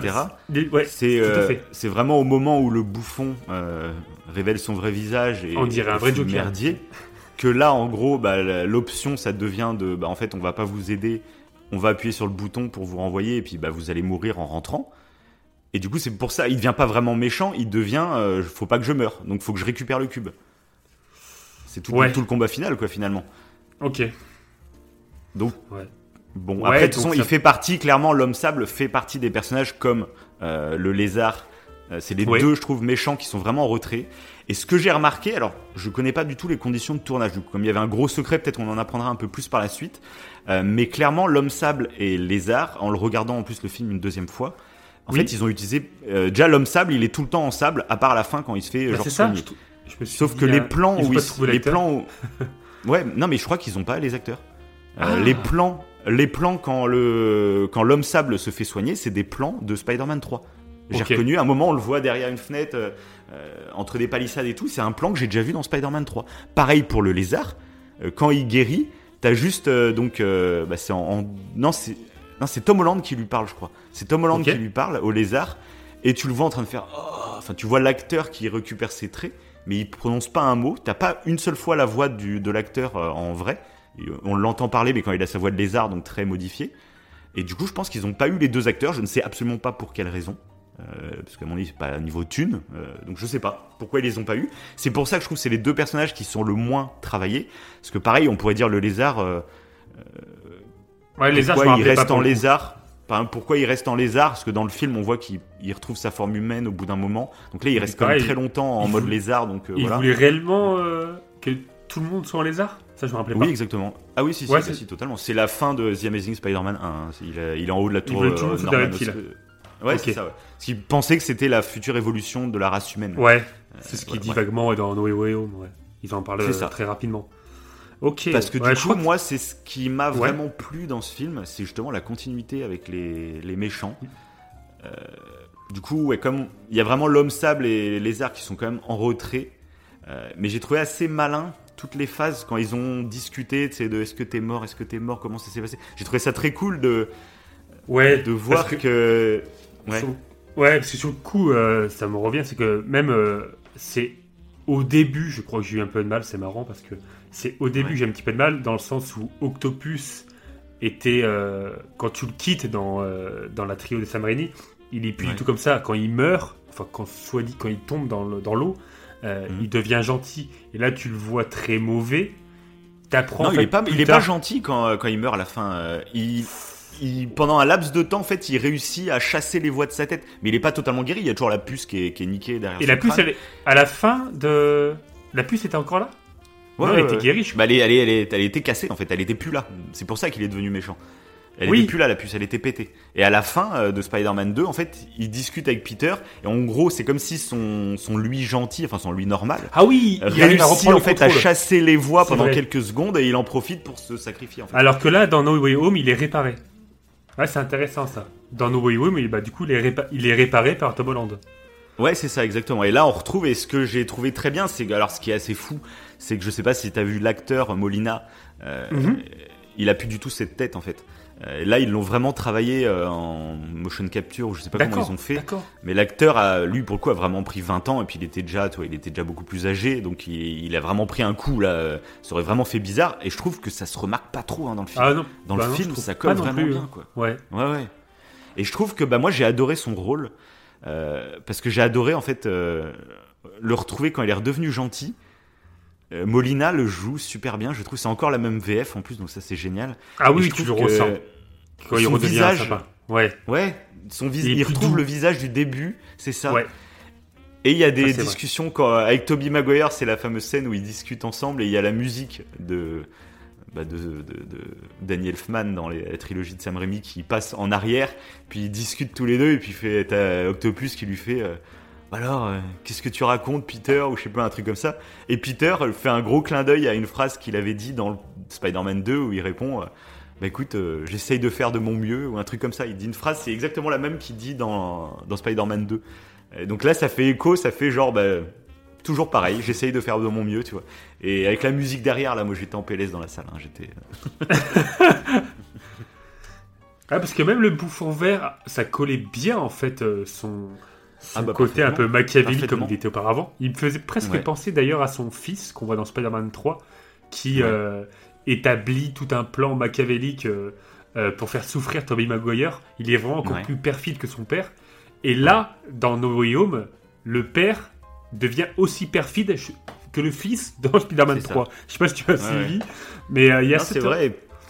Ils accentuent beaucoup sa double personnalité en plus là, je trouve. ah oui, totalement. Et William Dafoe, du coup, je trouve c'est un masterclass niveau ah ouais, il, est à fond il est à fond dans le rôle. Il a vraiment une gueule, je trouve. C'est une gueule qui limite, en fait, pourrait faire. Euh, il en fait trop, tu vois. Mais en fait, je trouve que ça colle tellement bien au personnage. Euh, quand il sourit, tu vois, avec toutes ses. Il a vraiment une forme de visage très particulière, avec des joues très creuses et un sourire qui. Euh, qui le marque vraiment sur le visage. Mhm. Et je trouve qu'il le fait à fond. Tu sais, tu pourrais dire, non, fais-en pas trop, faut pas que t'aies une gueule de, de, clown ou je sais pas quoi, tu vois. Et non, il s'en fout, il y va à fond. Et le personnage, en fait, en devient presque effrayant, je trouve. Ouais, euh, totalement, totalement. Mm. Ah ouais, ouais.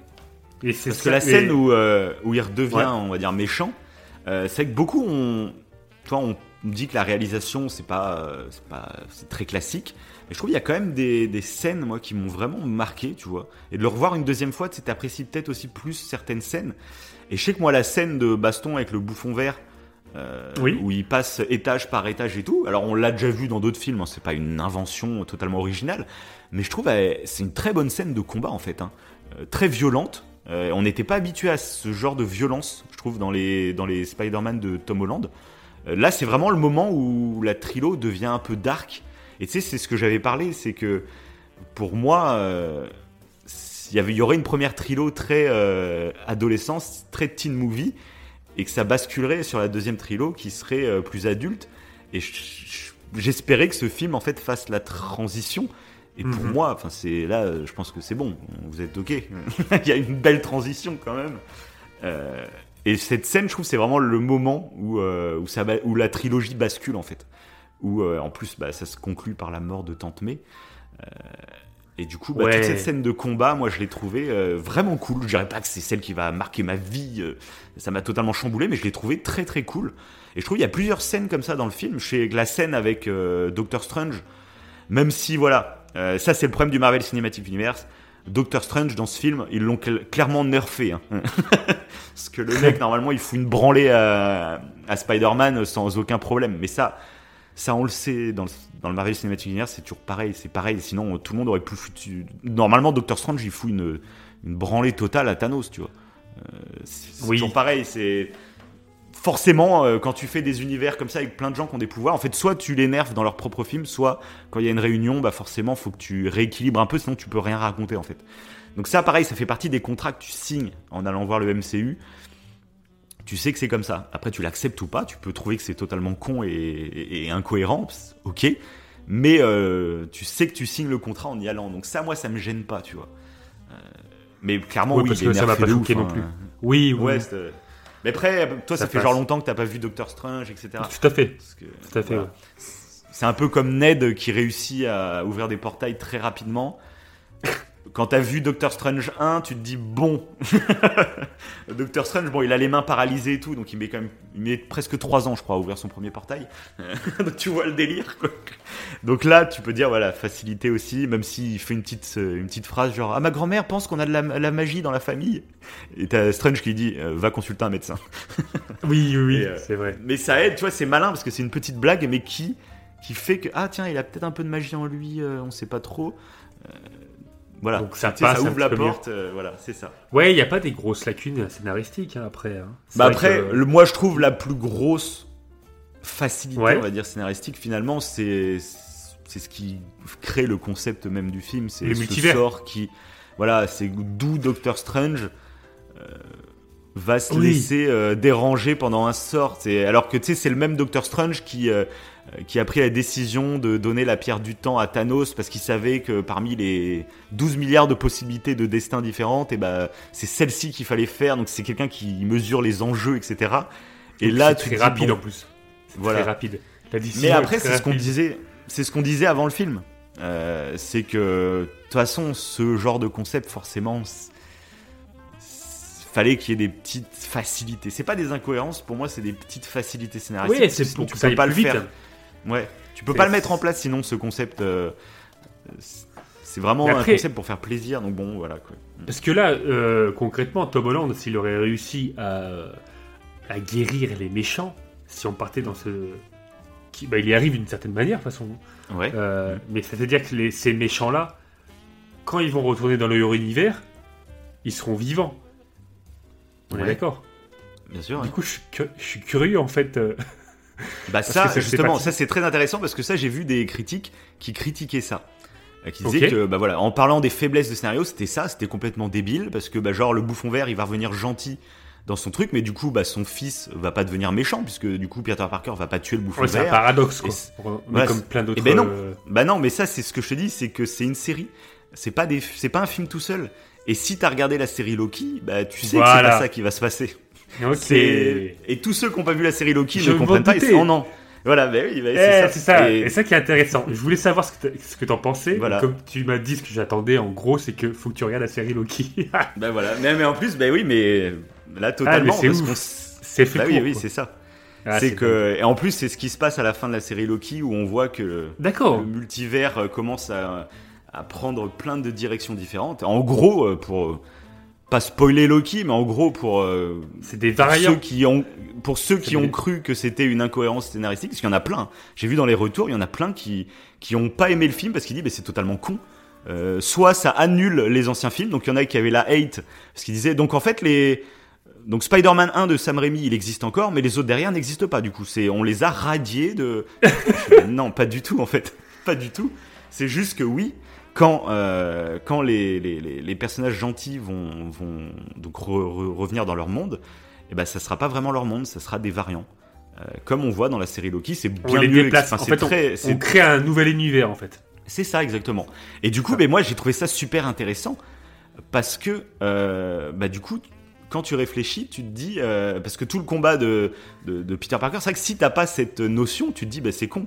Tu les rends gentils, mais euh, c'était juste avant leur mort, donc soit ils vont effacer les anciens films pour les changer, soit euh, ils vont mourir en arrivant. euh, bah ils sont morts gentils, donc euh, ils sont morts, mais euh, bah, avec des regrets, tu vois, ils- en ayant confiance d'avoir été méchants, tu vois. Donc, Ouais. tu te dis mais c'est complètement con. Alors que non, en fait, c'est tout simplement ça va créer euh, une autre ligne temporelle où là ils auront donc là oui tu peux imaginer un, William Dafoe gentil. Du coup ça change les deux deux premiers de Sam. Raimi. Ouais, mais ouais. les, ils existent ces films là en fait. La question qui est très intéressante, c'est de se dire du coup les deux Spider-Man, eux, Eux, où ils vont est-ce qu'ils deviennent des variants Euh, C'est ça, ça peut être intéressant. Et de toute façon, bah, façon, pour juste comprendre ce système de, de, de variants, on le voit Mhm. du coup dans Endgame, quand Loki récupère le Tesseract et se téléporte, et ben il devient un variant. Mais le Loki, euh, le Loki principal reste euh, et se fait tuer par Thanos dans le début de Infinity War. Euh, donc, pour quelqu'un qui ne suit pas tout le truc, en fait, ça peut paraître euh, tiré par les cheveux et tout, et peut-être. Mais en fait, quand tu suis, c'est pour ça que je dis c'est une série à suivre. Tout à fait. Bah, tout est fait. cohérent en fait, tout est cohérent et euh, mais par contre tu vois c'est ce qu'on disait avant le film, c'est que moi je me demandais avec tout ce que expliquait Loki parce que là je t'invite toujours à regarder Loki hein, parce qu'ils ils arrivent c'est beaucoup plus en détail et justement ce qui Oui, est ouais, intéressant oui. dans la série Loki c'est euh, c'est qu'en fait c'est ça devient deux êtres vivants, un variant c'est pas euh, c'est pas juste un double, ça devient une autre personne en fait. Euh, tu fais un choix, donc en gros il y a ta ligne de vie qui se sépare en deux, il y a deux univers qui se créent, avec deux toi qui ont fait ce choix-là, mais si ces deux personnages se rencontrent dix ans plus tard, ou même un mois plus tard, Ouais, ils sont Eh ben, totalement deux- différents. ouais, ils ont, ils ont totalement la même réalité, enfin ils, ils sont aussi réels l'un que l'autre en fait. Mais du Ils coup, sont pas forcément la- totalement ouais. différents, mais À l'inverse, qu'est-ce qui nous prouve que c'est pas déjà des variants en fait, ceux qui viennent? Peut-être qu'en fait le bouffon vert, même euh, Toby Maguire et tout, c'est déjà des variants. Ah bah si, bah ça- oui, en gros, ça, ouais, Toby Maguire et tout, ouais, c'est vrai. Mais comme on sait pas euh, quel moment ils arrivent, mais après concrètement, ah, je serais assez curieux. Mais toi, est-ce que, ça va être traité dans d'autres films ou pas? Ça, c'est toujours le mystère. Peut-être c'est ça. Est-ce que c'est des variants dès qu'ils débarquent dans le truc C'est possible aussi. hein. Ils Bah sont variants dès coup, le départ et Ouais, bah ils deviennent variants forcément. Parce que vu qu'ils arrivent à un moment T où euh, oui, parce que de toute façon, il y a- leur euh, leur réalité euh, qui, des qui anciens films qui, c'est leur qui film. continue. Ouais. Donc euh, ils meurent. Donc forcément, ils deviennent variants à partir du moment où Non, mais c'est bien. J'aime bien chance. C'est l'idée. comme Loki, comme Loki qui réussit à se téléporter et qui change de d'univers Ouais, ouais, et ça. qui devient un variant. ça. Donc c'est exactement ça en fait. Oui, c'est ça. Et du coup, voilà, c'est ce qu'on disait avant le film. Je t'avais dit que je me demandais. Alors Wanda, du coup, ça va être plus dans Doctor Strange 2, comme on le voit en scène post-crédit. Ouais. Euh, mais du coup, je t'avais dit, entre Wanda et Loki, elle me semble tellement importante comme série. Je me disais, comment en film de cinéma, si t'as pas vu les séries, est-ce qu'ils vont faire de la redite? Est-ce qu'ils vont re-expliquer des trucs euh, pour que Bah ouais, le grand ouais, public comprenne? Et là, on le voit avec Spider-Man No Way Home, euh, bah pas du tout en fait. Parce que t'as même Doctor Strange le dit, euh, on connaît rien sur le multiverse, tu vois. Donc j'ai pas les réponses à t'apporter, tu vois. On va tenter quelque chose, mais j'ai pas les réponses, tu vois. Et toi, tu les as les réponses si t'as regardé la série Loki. C'est ça qui est assez. euh, Ah, c'est fou quand même. Mais du coup, c'est ce qui crée le fait que certains trouvent que c'est que totalement débile scénaristiquement. Parce qu'ils ont vu que le film. Et c'est totalement compréhensible, parce que le film t'offre pas les clés de compréhension. Donc c'est. Ça résume, je trouve, c'est pour ça que ce film, je trouve, ça résume ce qu'est le Marvel Cinematic Universe. C'est pour ça qu'il y a des fans. C'est qu'une fois que tu rentres dans le délire, bah, tu comprends mieux le truc, et du coup, toutes les critiques, tu dis, bah non, en fait, c'est que tu connais pas. Et tu sais, on en avait parlé dans Camelot. Quand tu, Oui, deviens- oui, oui. tu te mets à kiffer un truc, et ben quand quelqu'un fait une critique, mais tu- dans sa critique il se trompe, bah tu te dis, hein, tu t'as ce petit sentiment, pas de supériorité, mais de se dire, Bah non, mais c'est que tu connais pas pas, tout exactement l'œuvre. Tu n'as pas en tout fait. compris. Ouais, t'as pas tout Ouais, compris c'est en ça, fait. Et ça ça. te donne un peu un pas ego. tous les éléments. euh, Ouais, ça flatte Ouais. un peu ton ego et du coup, euh, ils sont malins. C'est pour ça qu'ils écrivent des trucs comme ça, je pense aussi. Hein, c'est... Mais du donc, coup, du coup, voilà. c'est bien, c'est bien, c'est intéressant parce qu'en fait, je me dis que euh, ma, ma première impression était peut-être un petit peu faussée sur le côté que je trouvais que certaines choses, que je comprenais pas en fait pourquoi. euh, J'aurais voulu savoir comment. euh, ben, en fait, tu m'as donné la réponse. Mhm. Comment un être euh, bah, tel que le bouffon vert et l'octopus ont pu être attirés dans leur univers alors qu'ils étaient morts. Mais en fait, non, ils ont, ils étaient pas morts. Ils ont été attirés avant leur mort. Et du coup, c'était des variants parce que c'était du coup une nouvelle ligne temporelle. Et du coup, ça, Mm. C'est intéressant parce qu'en fait, euh, euh, tu vois, même en ayant vu Loki, mais tu m'avais conseillé en plus de la regarder, hein, je pense Mm. que j'aurais peut-être encore plus kiffé euh, le. Bah, tu comprends directement, ouais, on va dire, tu comprends beaucoup mieux. T'as euh, pas des petits, euh, des petits doutes sur ouais, mais là. euh, Ouais, c'est des- un peu facile. Ou truc. Bah, en fait, c'est Ouais. facile parce que là, le film, il a pas le temps.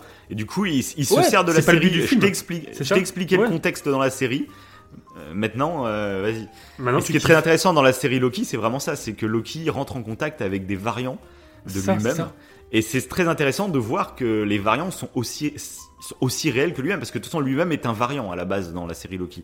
Euh, donc, et les, les Loki ont une réelle, et je trouvais que c'était très bien dans la série, c'est que c'est nous qui aimons bien tous les sujets d'intelligence artificielle, de qu'est-ce que réellement la conscience, etc. Bah, la série Loki, je trouve, le traite d'une façon totalement différente euh, grâce aux variants.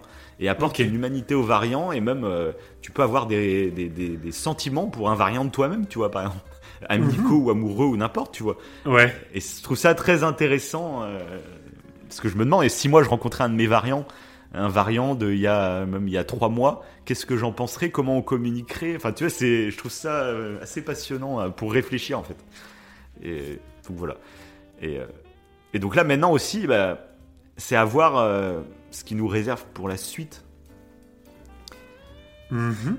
Mhm, mhm. Bah ouais. Parce que Bah, de toute façon, ils vont pas apporter. Oui, parce que du coup, il y a un variant Doctor Strange. un variant Doctor Strange. Pourquoi? Et ouais, bah qu'on voit euh, en Ah. post-générique. hein. Ah oui, C'est dans un la variant, scène post-crédit. Donc euh, oui, totalement. Donc on sait pas encore exactement son origine à ce Doctor Strange. C'est, euh, mais il ressemble beaucoup. euh, tu sais, je t'avais raconté un épisode de What If. C'est une série animée qui est sur Disney qui Ouais. est sortie juste avant le film, où il y a, il y a ce, ce fameux Doctor Strange d'un autre univers. Euh, bon, je vous laisserai découvrir l'épisode, mais en gros, il pour corriger quelque chose, et ben, il devient euh, ultra puissant, mais ultra maléfique.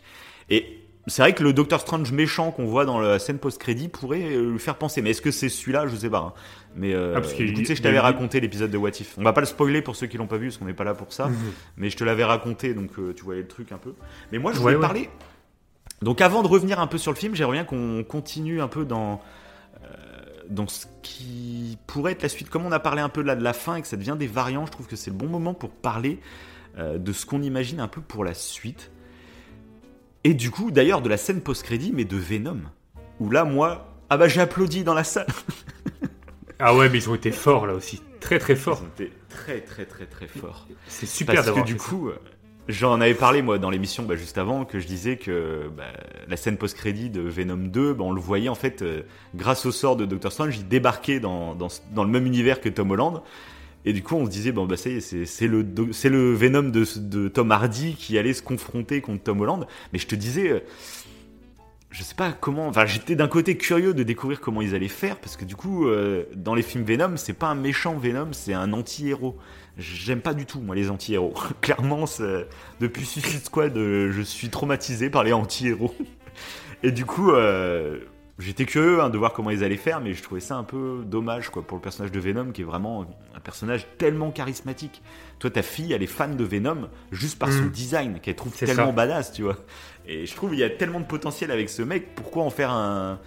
Pff, Tom Hardy, franchement, j'aime beaucoup l'acteur, mais il passe pour un, un loser dans ses films, un bêta, enfin, c'est lourd. Ouais, puis c'est euh, dans l'univers Spider-Man, t'as, je trouve, euh, euh, du coup, du, enfin, du moins dans la trilogie Sam Raimi, t'avais du coup le bouffon vert qui était le, vraiment le mec avec un, un- une double personnalité que je trouvais super intéressant. J'adore l'idée. T'avais du coup Ouais. après Octopus qui était un peu schizophrène euh, avec toutes ces voix qui lui parlent dans sa tête et tout. Et là, pour le coup, Venom, ça serait bien de partir sur je trouve qu'en fait, c'est des méchants qui s'apparentent à des troubles psychologiques. pour les rendre un peu mauvais, mais c'est basé un peu sur du réel. C'est super intéressant. Ouais, voilà. En fait, c'est pas des vrais méchants, ils ont des vrais. Ça crée la nuance. Ouais, voilà. lui, il arrive à combattre ses petites voix, Octopus. comment le bouffon vert arrive à associer en fait ces deux, ces deux identités à la fin de Tom Holland. Et du coup, c'est intéressant. Et Venom, faudrait pas que ça soit une double personnalité telle que. Euh, c'est même pas une double personnalité, c'est. Je sais pas ce qu'on pourrait. Comment ah non, mais Venom de Tom Hardy, c'est même pas une double personnalité, c'est juste. Il y a un autre avec lui. Euh, et c'est. Hein, ouais, il faudrait partir sur quelque chose de vraiment. Selon moi. du coup, là, donc, dans, la. Méchant. Ouais, dans la scène post-crédit, on voit que. Mhm. Donc, alors, c'est. Là le troll, quoi. Parce que dans la fin de, de Venom 2, on pensait qu'il arrivait dans le MCU. Et finalement, il repart aussi vite qu'il arrivait. et du coup, il y a, par contre, il y a un petit bout de symbiote qui reste. Et là, tu dis, en fait, le, MCU va avoir son propre Venom. Et, ben dans, les, et dans, les, dans le public, c'était ouais, Oh, mais ils sont forts, ils sont forts. Ah ouais. mais c'est clair. en et tout. Et là, tu te dis, en fait, on va avoir deux Venom. Et du coup, moi, ça m'a lancé pas mal de théories en tête. Parce que du coup, il y avait quand même eu pas mal de déclarations. Donc, est-ce que toutes ces déclarations étaient faites pour nous faire croire que Venom de Tom Hardy arrivait dans le MCU mhm. Ou est-ce que c'était des vraies euh, déclarations? Parce que ce qu'on sait, c'est qu'il y avait eu un gros problème entre Disney et Sony. Euh, donc, tu sais, j'avais déjà expliqué les problèmes qu'il y a avec ce contrat de Spider-Man qui appartient à Sony, mais euh, bah, c'est cool qu'il soit dans le MCU Spider-Man parce que ça explose niveau popularité. Mais du coup, c'était très tendu entre les deux. Hein. C'est vraiment là, il y a vraiment c'est des histoires de très gros gros sous. Hein. Spider-Man, on le voit, hein, c'est monumental comme licence. Donc forcément, Sony, ils font gaffe à ce qu'ils en font. Et du coup, après Far From Home, donc le deuxième de Tom Holland, il y a eu un moment, je sais pas si tu t'en souviens, où il disait carrément Sony, bah, bah c'est mort, on retire, on vous, on vous l'enlève, Spider-Man, on le récupère pour chez nous.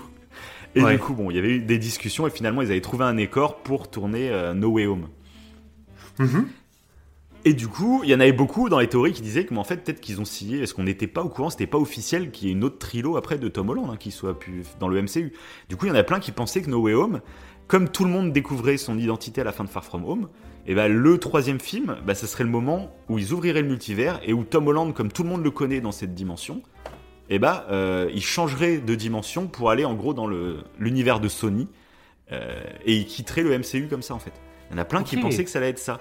Euh, et ça se tenait et qu'en gros bah du coup c'est pour ça que là Sony était en train de monter un peu son son univers avec tous les méchants de Spider-Man parce que donc il y a Venom qui vient de sortir mais il va y avoir donc un film sur Morbus interprété par Jared Leto qui s'annonce très très dark très c'est un vampire donc c'est très à la Batman un peu et euh, Craven, le chasseur.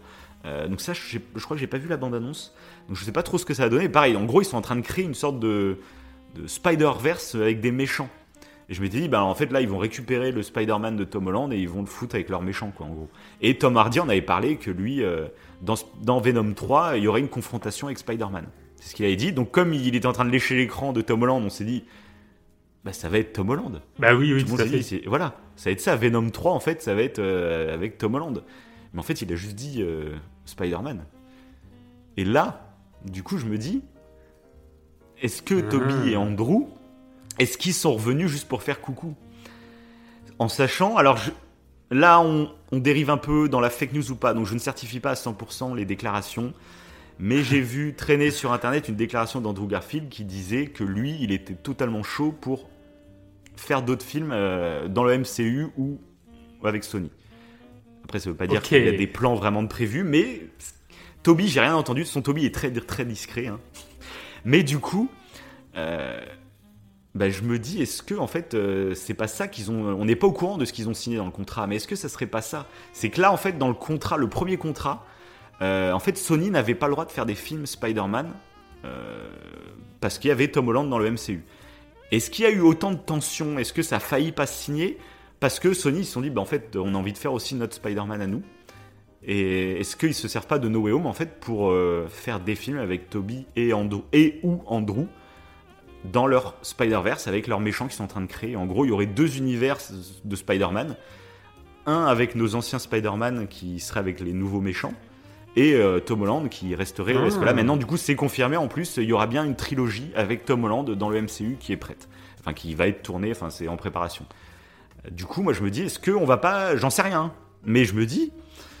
Parce qu'en plus, à la fin, je sais pas si t'as vu, ils se disent pas adieu, euh, oh, c'est larmoyant, genre c'est un adieu, on se reverra jamais. C'est euh, bon, j'espère qu'on se reverra à bientôt. C'est ça, hein, la fin de No Way Home. hein. du coup, euh, c'est rien n'est fait Ah, au c'est hasard. intéressant. Est-ce que tout est ouais. signé ou quoi? Je n'en sais rien. Est-ce que c'était pas des conditions? Parce que justement, je vais te raconter un peu le documentaire que j'ai vu euh, donc sur la chaîne de Paul. C'est une chaîne YouTube que je surkiffe, euh, qui fait beaucoup de biographies euh, sur des parties de carrière de certains artistes. Et il en a fait une sur Andrew Garfield là, avec la sortie de, de No Way Home. Et j'ai adoré. Ça dure 20 minutes. Je vous conseille d'aller le voir. Euh, bah, ça participe au fait que je suis en train d'apprécier ce Andrew Garfield. Parce qu'en gros, tu sais, je t'en avais parlé qu'Andrew Garfield, du coup, euh, on n'était vraiment pas sûr de le voir dans No Way Home parce que il avait un peu mal vécu la période Spider-Man et en plus maintenant il, faisait, il était très engagé euh, humanitairement, écologiquement euh, et du coup il voulait maintenant faire des films un peu plus d'auteur, des films avec des messages. Il avait envie de- d'apporter quelque chose en fait à l'humanité via ses films. Il voyait vraiment, tu le vois en interview, il a l'air très engagé, très engagé euh, sur plein de domaines. Ok. Et du coup, euh, et tu sentis qu'il avait mauvaise avec Spider-Man, donc tu disais, bon, ça, ça, ça paraît bizarre qu'il revienne dans un Spider-Man. Et, euh, et du coup, j'ai regardé le documentaire, parce que finalement, je, je- j'en savais pas plus, j'ai juste eu des échos, tu vois, mais je m'intéressais pas à fond au sujet. Et là, avec le docu, bah, en fait, c'est beaucoup plus clair. C'est déjà de voir qu'en fait, euh, bah, déjà, ce qui est assez touchant, c'est que c'est un gros fan de Spider-Man depuis qu'il est gamin. Donc, il y a les fameuses photos de lui quand il est enfant, à, à 5-6 ans, avec le déguisement de Spider-Man c'est toujours touchant de voir que 15 ans après, il va vraiment l'incarner, tu vois, à la télé, enfin au cinéma. Ça a toujours un côté, voilà.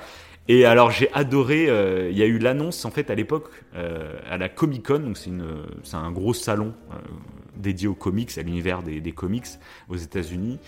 Et du coup c'est là où souvent les, les, les grosses sociétés en profitent pour faire leurs annonces quand il y a des films de, sur les comics quoi. Et du coup là, du coup là il y avait, euh, alors je sais pas si c'est le réalisateur, je sais pas si c'était Mark Webb ou ou un producteur ou quoi qui venait de parler de The Amazing Spider-Man. Et il était un peu en conférence de presse avec euh, plein de journalistes en face de lui. Et il commençait à parler. Et puis là il y a un journaliste qui l'interrompt et qui fait ouais j'aurais une petite question à vous poser la caméra se tourne et on voit que c'est un, vieux gars qui est déguisé tu avec un vieux déguisement de Spider-Man tout pourri tu sais genre le truc que t'as acheté à la foire fouille tu vois et du coup euh, tu vois que le mec il fait euh, Ah, bah pas tout de suite les questions ça sera tout à l'heure puis le, mec un peu relou, tu sais, ça fait le gros fanboy, euh, relou qui fait Ah mais si, j'aurais pas mal de, questions à vous dire. Et l'autre il commence à la moitié à s'énerver sur la scène. Puis d'un coup le vieux Spider-Man avec son vieux déguisement, il enlève le masque et c'est Andrew Garfield.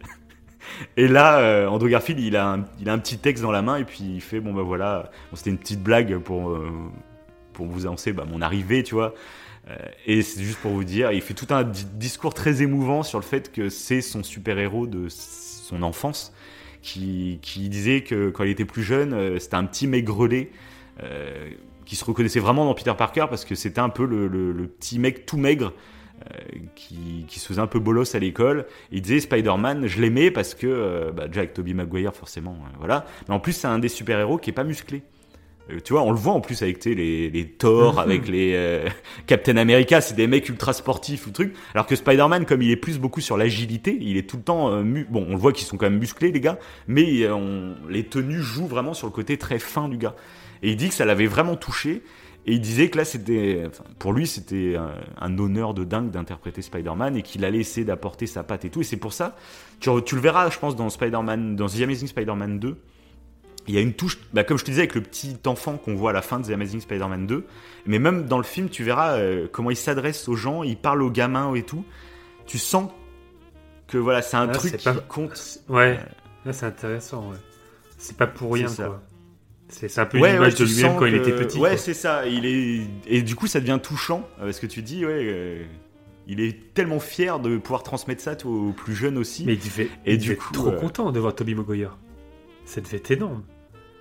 Il devait être. euh, de voir Toby Mag- Maguire, il devait être aux anges, Quand Andrew Garfield. Quand ça? Bah, pendant le film, pendant Spider-Man Ah, dans- euh, No Way- No Home. Oui, ah oui. Moi, je pense qu'il s'était peut-être vu avant, j'imagine. Enfin, Oui, rien, je pense mais- aussi. Mais de pouvoir jouer avec lui et tout, euh, ça devait être Bah, énorme. en plus, bah, ce qui s'est passé du coup après, c'est qu'il a tourné dans les The Amazing Spider-Man. Et un peu comme je te Mhm. disais avec Donald Renew, euh, bah, déjà lui, Andrew Garfield, euh, il était très impliqué dans le tournage de, de The Amazing Spider-Man. Mais il est, il a été, pour le moment, il faisait que des pièces de théâtre et des petits films d'auteur, etc. Et quand on lui a demandé Spider-Man, bah, il s'était dit putain, je vais, voilà, je vais participer autant que dans les films que je fais, tu vois. il avait déjà fait quelques gros films, mais c'était plus, euh, je crois, c'est genre euh, Coppola, trucs comme ça. C'est des films un peu plus d'auteur. C'est des grands réalisateurs, mais euh, ils sont un peu plus élitistes, on va dire, quand même, comme film. Et là, il arrivait dans Spider-Man, il s'était dit, lui, il arrivait dans Spider-Man, il se disait, bon, bah, on va faire un truc de fou, quoi. Sauf que, bah, il s'est confronté, il est dit, ah bah, je suis arrivé. le scénario était pas encore terminé, mais il y avait déjà la date de sortie de prévue. Il fait, j'arrive dans un autre monde, en fait. Il fait là, j'arrive dans, dans, le monde des blockbusters. Euh, c'est totalement différent, c'est une façon de faire les films totalement différente. Et en plus, bah là, on le sait que The Amazing Spider-Man 1, ils ont dû rusher pour le faire parce que justement, il y avait ce contrat avec Marvel où s'ils faisaient pas tant de films, euh, tu sais, sur une période, si je crois que c'était pendant 3 ans, je crois, s'il n'y avait pas de, film Spider-Man qui sortait, et eh ben la, licence Spider-Man euh, revient à Marvel. Ça, c'était dans le contrat. Donc, ils étaient obligés de rusher pour faire le film. Euh, en plus, après l'abandon, c'est de la trilo de Sam Raimi, euh, que c'était un peu le bordel et tout. Fallait un reboot en plus. Et c'est pour ça que The Amazing Spider-Man 1, je pense qu'il est peut-être maladroit à cause de ça, parce que bah, il a été rushé quoi. Euh, ils ont fait les trucs, donc voilà. Bref. Et du coup, il a été très déçu globalement de son expérience, parce qu'il s'est dit bon en fait, je suis, plus un mannequin, un pantin qui fait des trucs qu'autre chose. Et en plus, bah, il y a eu l'accueil critique, mais comme moi, comme beaucoup d'autres, euh, bah, on était dégoûté que la trilogie de Rémi s'arrête. Et, du coup, on t'es en mode, euh, bah, c'est qui ce Spider-Man? Et tu pars en te disant, de toute façon, je vais pas aimer. C'est pas mon Spider-Man. On l'a tous vécu. Ceux qui ont connu la trilogie de Sam Raimi, on était tous pareils, je pense. Et, euh, du coup, on partait avec l'envie de ne pas aimer le film. Donc forcément, tu ne l'aimes pas. Hein. Il y, a assez rare qu'on arrive à te changer d'avis total. Et, et du coup, bah, il en a pas mal souffert de ça, parce que bah, les films ont fait moins de, d'entrées, et puis il y a eu beaucoup de retours très négatifs et tout. Euh, il s'est quand même vachement impliqué sur le 2, euh, que je trouve donc du coup beaucoup mieux, mais comme le film n'a pas fait euh, de, de bonnes entrées aussi, et que du coup bah, c'est parti en reboot pour le MCU, bah, il l'a très mal vécu cette période. Euh, et, donc c'est pour ça qu'il est parti en la phase, bon j'arrête de faire des, blockbusters et tout, je préfère me concentrer sur les films d'auteur et tout. Et on lui a pas mal posé la question en, euh, interview, c'est est-ce que, euh, enfin pourquoi vous êtes allé faire Spider-Man Vous aimez bien les films avec des messages et tout, et là vous vous retrouvez dans ce que vous détestez, dans le capitalisme pur, le, le gros blockbuster. Et là c'est ce que je trouve très très bien, parce que ça résume un peu pourquoi pourquoi il y a beaucoup de gens qui aiment le Marvel Cinematic Universe ou pas, c'est qu'il dit que en fait, ben en fait, il fait j'ai mis autant de passion dans Spider-Man que dans mes films d'auteur en fait et il fait en fait je me rends compte que ces gros blockbusters bah, c'est aussi ce qui m'a formé en tant qu'adulte plus tard. Euh, ils ont un rôle à jouer aussi ces blockbusters finalement. Dans l'imaginaire dans s'il y a des bonnes valeurs de délivrer etc ça se trouve ils auront même plus d'importance dans la vie de quelqu'un que un film d'auteur euh, un peu de niche qui va être très euh, virulent ou qui aura un message très prononcé tu vois il fait, moi, Spider-Man, pour moi, c'est des valeurs que je défends, c'est un personnage que j'aime, etc., qui m'a fait rêver, qui a créé de l'imaginaire, qui. Enfin, plein de trucs, en fait. il fait, donc, moi, euh, c'est pas du tout le même genre de production, mais il fait, mais je le faisais avec autant de passion, quoi. Et ça, j'ai trouvé assez beau. Euh, oui, oui, il a pas tort. Pas... bah ouais, c'est ça, parce que ça impacte beaucoup plus de monde. Donc même si tu vas pas forcément parler de valeurs écologiques, tu vas pouvoir parler de valeurs humaines à un nombre de personnes qui sera beaucoup plus euh, conséquent qu'un film d'auteur. Mhm. Donc c'est intéressant ce qu'il dit. Puis en plus, c'est euh, tu partages sa, une histoire de sa vie, euh, tu as ses émotions là-dedans, il y a, y a du vécu. C'est ça. Comme toute façon on dit au début, tu, une œuvre, ça se regarde pas que par sa profondeur. et même, je pense que pour l'acteur, le, tu mm. peux le faire aussi par pure émotion. Et là, c'est ce qui. C'est ce qu'il a fait, mais c'est intéressant. Oui, c'est clair. C'est ouais, bah voilà, mais je crois que c'était ouais, intéressant de connaître un peu le contexte derrière euh, tout ça. Et... voilà, donc pourquoi pas en fait. Euh, moi, je rêve qu'il bah, ait accepté de revenir en disant Ok, mais vous bah ouais, moi un film derrière. pour qu'il revienne. Un film. et du coup, euh, il y en a plein, j'ai vu aussi, qui étaient un peu, tu sais, par rapport au film No Way Home, qui disaient, oh, c'est un peu du gâchis. Euh, bah, c'est toujours j'espérais euh, encore plus, tu vois. Alors qu'il ah y, a quelques mois, et eh ben, on espérait, euh, on n'espérait ah, même pas les voir. à la limite, on s'est dit même une scène post-générique, on aurait signé direct. Et là, moi, je trouve, j'étais épaté parce qu'en fait, ils sont là une grosse partie du film. Et donc, moi, c'est plus vraiment que ce que j'avais espéré, clairement. Oui, euh, mais il y en a qui disent encore, Ah, j'aurais voulu encore plus. euh, pourquoi pas faire comme Spider-Verse, les faire venir dès le début et qu'il y ait vraiment une intrigue totalement. Tu fais, oui, bon, les gars. euh, Oui, enfin, ça aurait pu, mais justement, moi je préfère qu'ils aient gardé la surprise. Pareil, c'est toujours on les aurait vus dans la bande-annonce parce qu'ils sont là dès le début du film, par exemple. Euh, on les aurait vus dans la bande-annonce, du coup, il n'y aurait pas eu cet effet de surprise. oui. Moi j'ai kiffé. euh, Exactement. Et dès le début, t'as qui? T'as Daredevil. Et, En plus, c'est et, ça, oui. et ça m'a fait kiffer, moi. Lui, par contre, on le voit très rapidement. Mais vu Oui, c'est vraiment un série, caméo, mais c'est une introduction, Ah oui. ouais, c'est clair. hein. Mais c'est génial. Là, la série, mais j'ai envie de me la revoir absolument. Déjà, je l'avais vu, que je l'avais surkiffé. Là, Ouais. mais je suis. Ah ouais, je suis. Mais en Quand plus, moi, vu, ça m'a fait quelque chose. Bah moi je pense moi je me l'étais pas marrant. fait la série je me l'étais pas fait la série Daredevil donc c'est vrai que je suis là je suis un peu en attente d'une annonce officielle j'attends que la période on va dire no spoil euh, passe pour qu'il y ait des annonces officielles de Oui. ce qui se passe derrière euh, derrière ce film Parce que selon ce qui se passe, peut-être qu'il fait juste un caméo et qu'il reviendra pas. Si là, euh, si, si, si, Ah, tu penses si si mais on sait pas où il va revenir en fait et sous quelle forme on sait pas officiellement encore si sa série euh, Ouais. et devient canon. On ne le sait pas officiellement pour le moment. Euh, mais clairement, il est déjà Daredevil. Là, on le voit dans No Way Home, il est déjà Daredevil. On va pas Ah bah spoiler oui. Hawkeye. On va pas spoiler la série Hawkeye. Euh, donc voilà. Je te préviens, juste on spoil pas comme on fait un épisode No Way Home. Mais du coup, voilà. Ceux qui ont vu la série Hawkeye, je pense qu'ils savent pourquoi je dis ça. Donc globalement, voilà, Daredevil, on sait pas dans. Est-ce qu'il va apparaître dans une série? Est-ce qu'il va y avoir un film et qui a pas encore été annoncé? Ça, on ne sait pas. Mais, euh, mais en tout cas, bah, moi je trouve il est. Moi je le connais pas du tout du coup.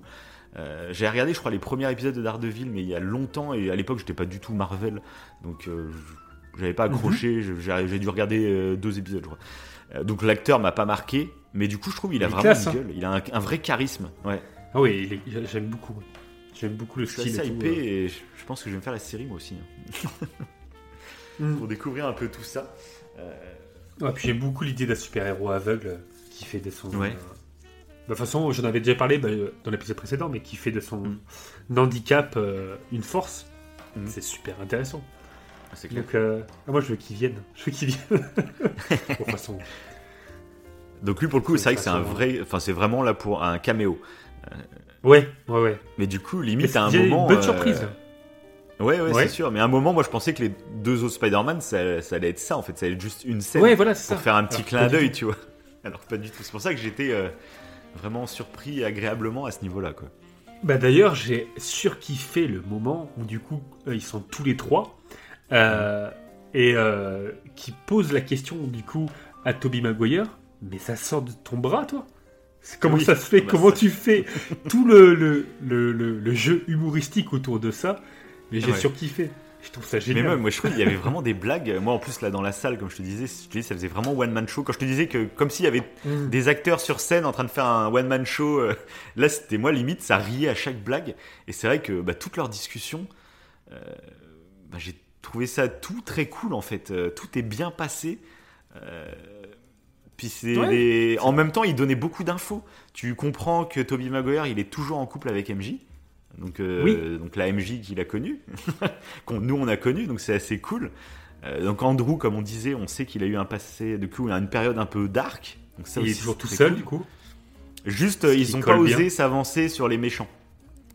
Euh, parce qu'ils ont parlé Oui. que des méchants qui De Tom qu'on a vu dans les films. Ouais, voilà, oui. Non, non. Et de oui. Non, ils ont parlé, bah, genre ils ont parlé de Venom. Euh, Toby Maguire a parlé de Venom. Euh, il a parlé bah, donc de, donc de, de- de- L'homme sable. Harry, de Harry Osborn. Euh, non, Ah mais oui. je parle des méchants, des méchants qu'on voit pas dans Qui le film. Ils pas ont là. parlé, de leurs méchants. Ouais, c'est Ouais. ça. Parce que du coup, euh, Andrew Garfield, il parle que de Rhino qu'on voit à la fin de The Amazing Spider-Man. Ah, c'est vrai, c'est vrai. Ok, ouais, ouais. Voilà. Il parle pas, par exemple, il parle pas du bouffon vert qu'on voit dans The Amazing Spider-Man 2 aussi. Il en parle pas pour le coup. Mais. Mais du coup, il parle pas d'autres méchants, tu vois. Tu dis genre euh, Tobey Maguire, euh, et comme il est beaucoup plus vieux, il a dû en rencontrer beaucoup d'autres, tu vois. Même Ouais. Andrew Garfield, du coup, euh, il a dû en rencontrer quand même quelques-uns. Oui, il parle pas Ça, du ils en parlent pas, mais je... de quoi? Si, il parle du faucon Euh, Andrew Garfield? Je Ah sais bon? pas. Non, Non, je sais, pas, justement. Non? Non, non. Ok. Non, non. Non, il parle vraiment que du Rhino. hein. Ok, d'accord. que du Rhino.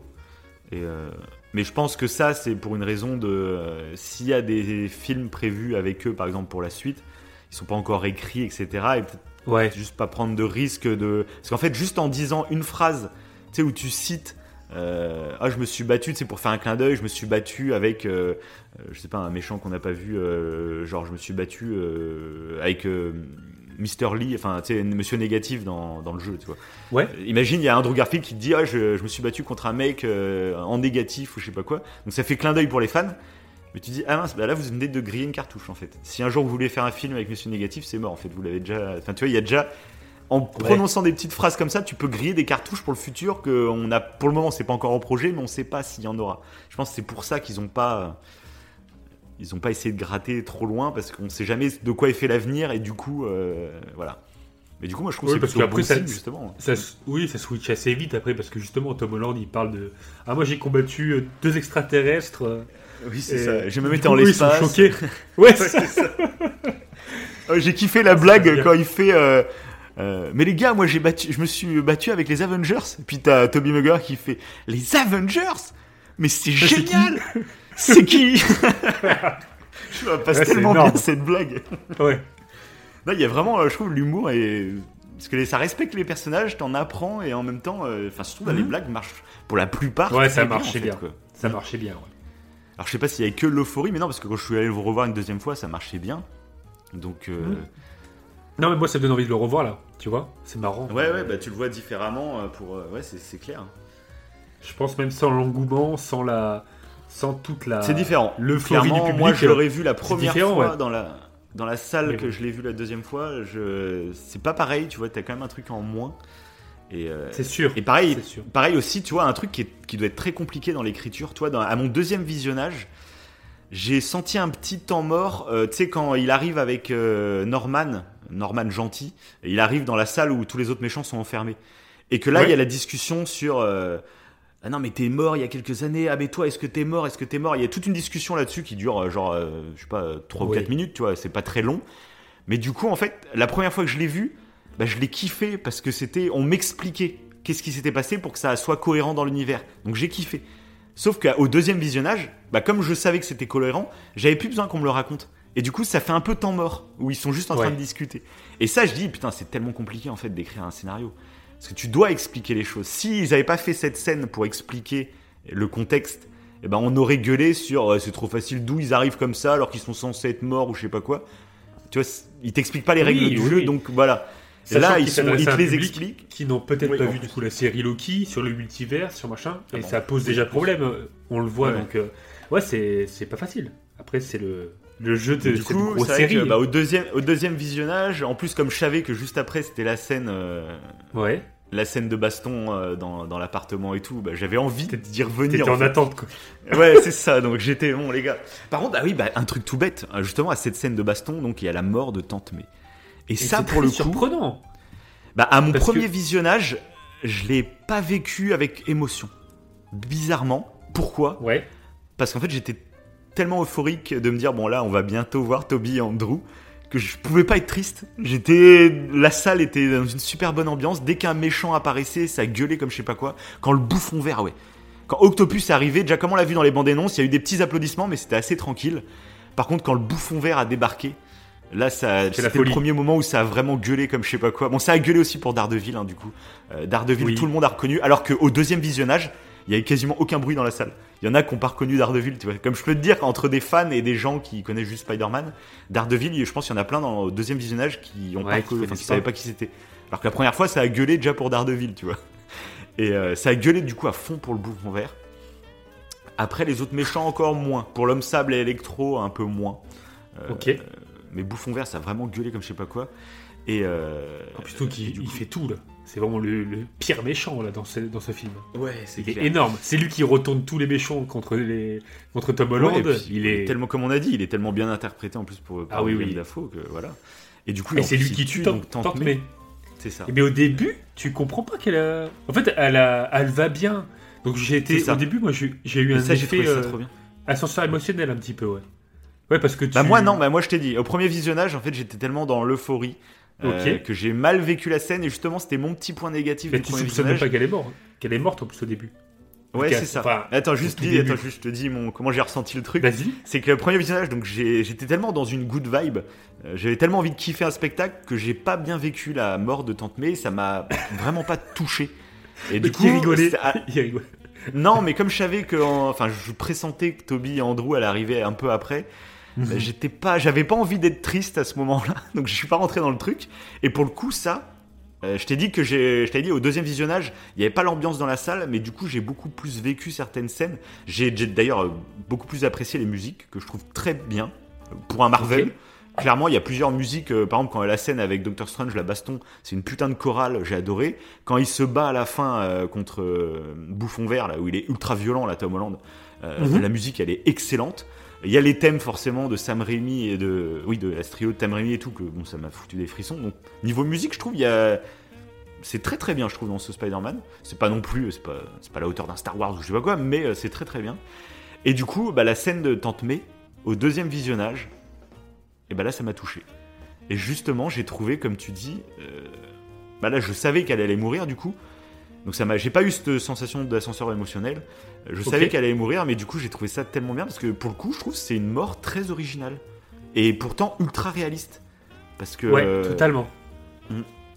il y a beaucoup d'accidents, par exemple un accident de voiture, truc comme ça, où il y a des gens en fait ils se rendent pas compte tout de suite que par exemple ils ont un os pété ou je sais pas quoi. Euh, t'as les nerfs qui agissent, t'as l'endorphine et tout qui calme la douleur, ton cerveau tu sais il anesthésie même ton bras Mhm. entier. hein. Et euh, des fois il y a des mecs qui se relèvent. Euh, moi je sais que j'ai déjà euh, eu affaire à un monsieur qui avait, euh, qui eu un accident de, moto. Et il a pu marcher quelques mètres, et même les médecins ils se disent, on sait même pas comment vous avez marché, parce que les jambes elles étaient euh, fracasses, tu vois mais il a réussi à marcher pour s'écarter de la route et tout. Ils savent pas comment il a fait. Et du coup, je trouve cette mort, bah c'est ça en fait. Elle s'est fait planter par le, donc par je sais pas comment on appelle ça, le planeur du, du bouffon Mhm. Et en fait, sur le coup, elle, je sais pas si elle capte pas. Je crois qu'elle capte pas. hein. Je sais pas comment Là, tu je pense pas non plus. Ouais. Ouais, je pense qu'elle capte pas. Et que du coup, Elle capte personne pas. ne capte. Ouais, et c'est juste. Du coup, ouais, moi, et du coup, moi, ça m'a vraiment touché au deuxième visionnage quand euh, bah, c'est Peter qui, tu sais, d'un coup, elle tombe, puis lui fait euh, Mais qu'est-ce qu'il y a Qu'est-ce qu'il y a Qu'est-ce qui se passe? Pourquoi tu. Tu sais, il est tout paniqué et il sait pas euh, Qu'est-ce que t'as? Pourtant, t'as l'air d'aller bien. Pourquoi t'es. Puis elle a dit, tu sais, euh, Bah, non, non, mais c'est rien, je... juste que je me repose un peu. Puis là, il met sa main derrière son dos, il la ressort remplie de sang. Et elle, elle capte pas, et lui, il le voit, et puis d'un coup, en fait, tu vois qu'il se tourne, il fait Appelez une ambulance, tu vois, il gueule d'un coup avec une. Enfin, je trouve qu'il joue très bien cette scène. Et il fait appeler une ambulance, mais en même temps, il essaye de rassurer sa tante, pour pas qu'elle panique ou quoi. Et en fait, la scène, euh, au deuxième visionnage, pour le coup, là où, tu vois, la hype, du coup, est redescendue, je savais qu'ils arrivaient, mais du coup, je la- j'attendais plus de la même façon, tu vois. Et ben là, je l'ai vraiment vécu, la scène, émotionnellement. Et du coup, je trouve que c'est une très très belle, euh, très belle conclusion pour ce personnage. Ok. Ouais, parce que moi, pour le coup, ça m'a pas. Ça m'a surpris plus qu'ému. Dans le sens où euh, j'ai vu qu'elle s'est pris, le, elle s'est pris quelque chose, euh, elle s'est relevée, je fais bon, bon, ils vont pas oser la tuer. Je me suis dit ça, ils vont pas oser faire un truc dramatique. euh, ok, euh, on est dans le mood un peu euphorique, Oui, un peu ça. cool, elle va pas mourir. Et là, d'un coup, elle s'allonge, je fais non, elle va, elle va mourir Et j'y croyais pas. En fait, je pensais Ouais. pas qu'elle allait mourir. Alors que si, autant que elle, en fait, autant que elle qui réalise pas, moi j'ai pas réalisé. Et du coup, Ouais. ça m'a surpris. Il y a eu ce côté, euh, bah non, elle meurt pas. Et en fait, si elle meurt, et j'ai fait, mais non, mais c'est fou, parce que ça change toute la donne.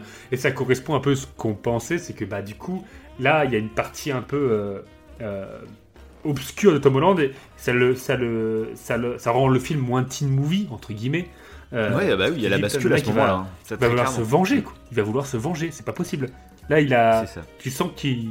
En plus, depuis le début du film, il a une culpabilité, le pauvre. À chaque fois qu'il fait un truc, Ouais. euh, c'est de sa faute. À chaque fois, c'est euh, tout est de sa faute. Tout est. euh, Ouais, ouais.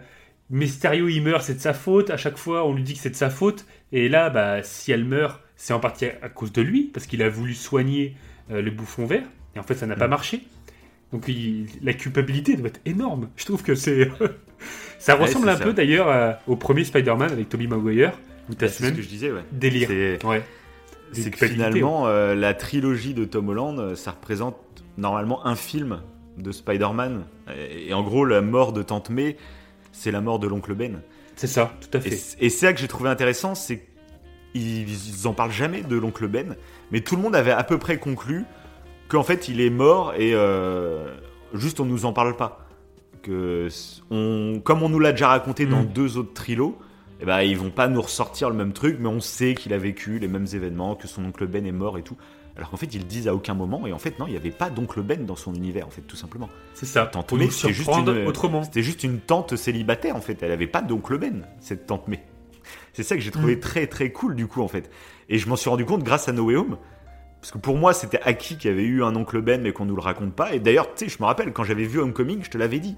Je fais, mais c'est totalement con. euh, euh, L'oncle Ben, c'est justement ce qui fait qu'il devient Spider-Man réellement, parce qu'avant, il n'a pas conscience de euh, bah, la fameuse phrase que ses pouvoirs, euh, bah, ça implique de grandes responsabilités. Il en a pas Ah conscience. là, et là, on l'a entendu.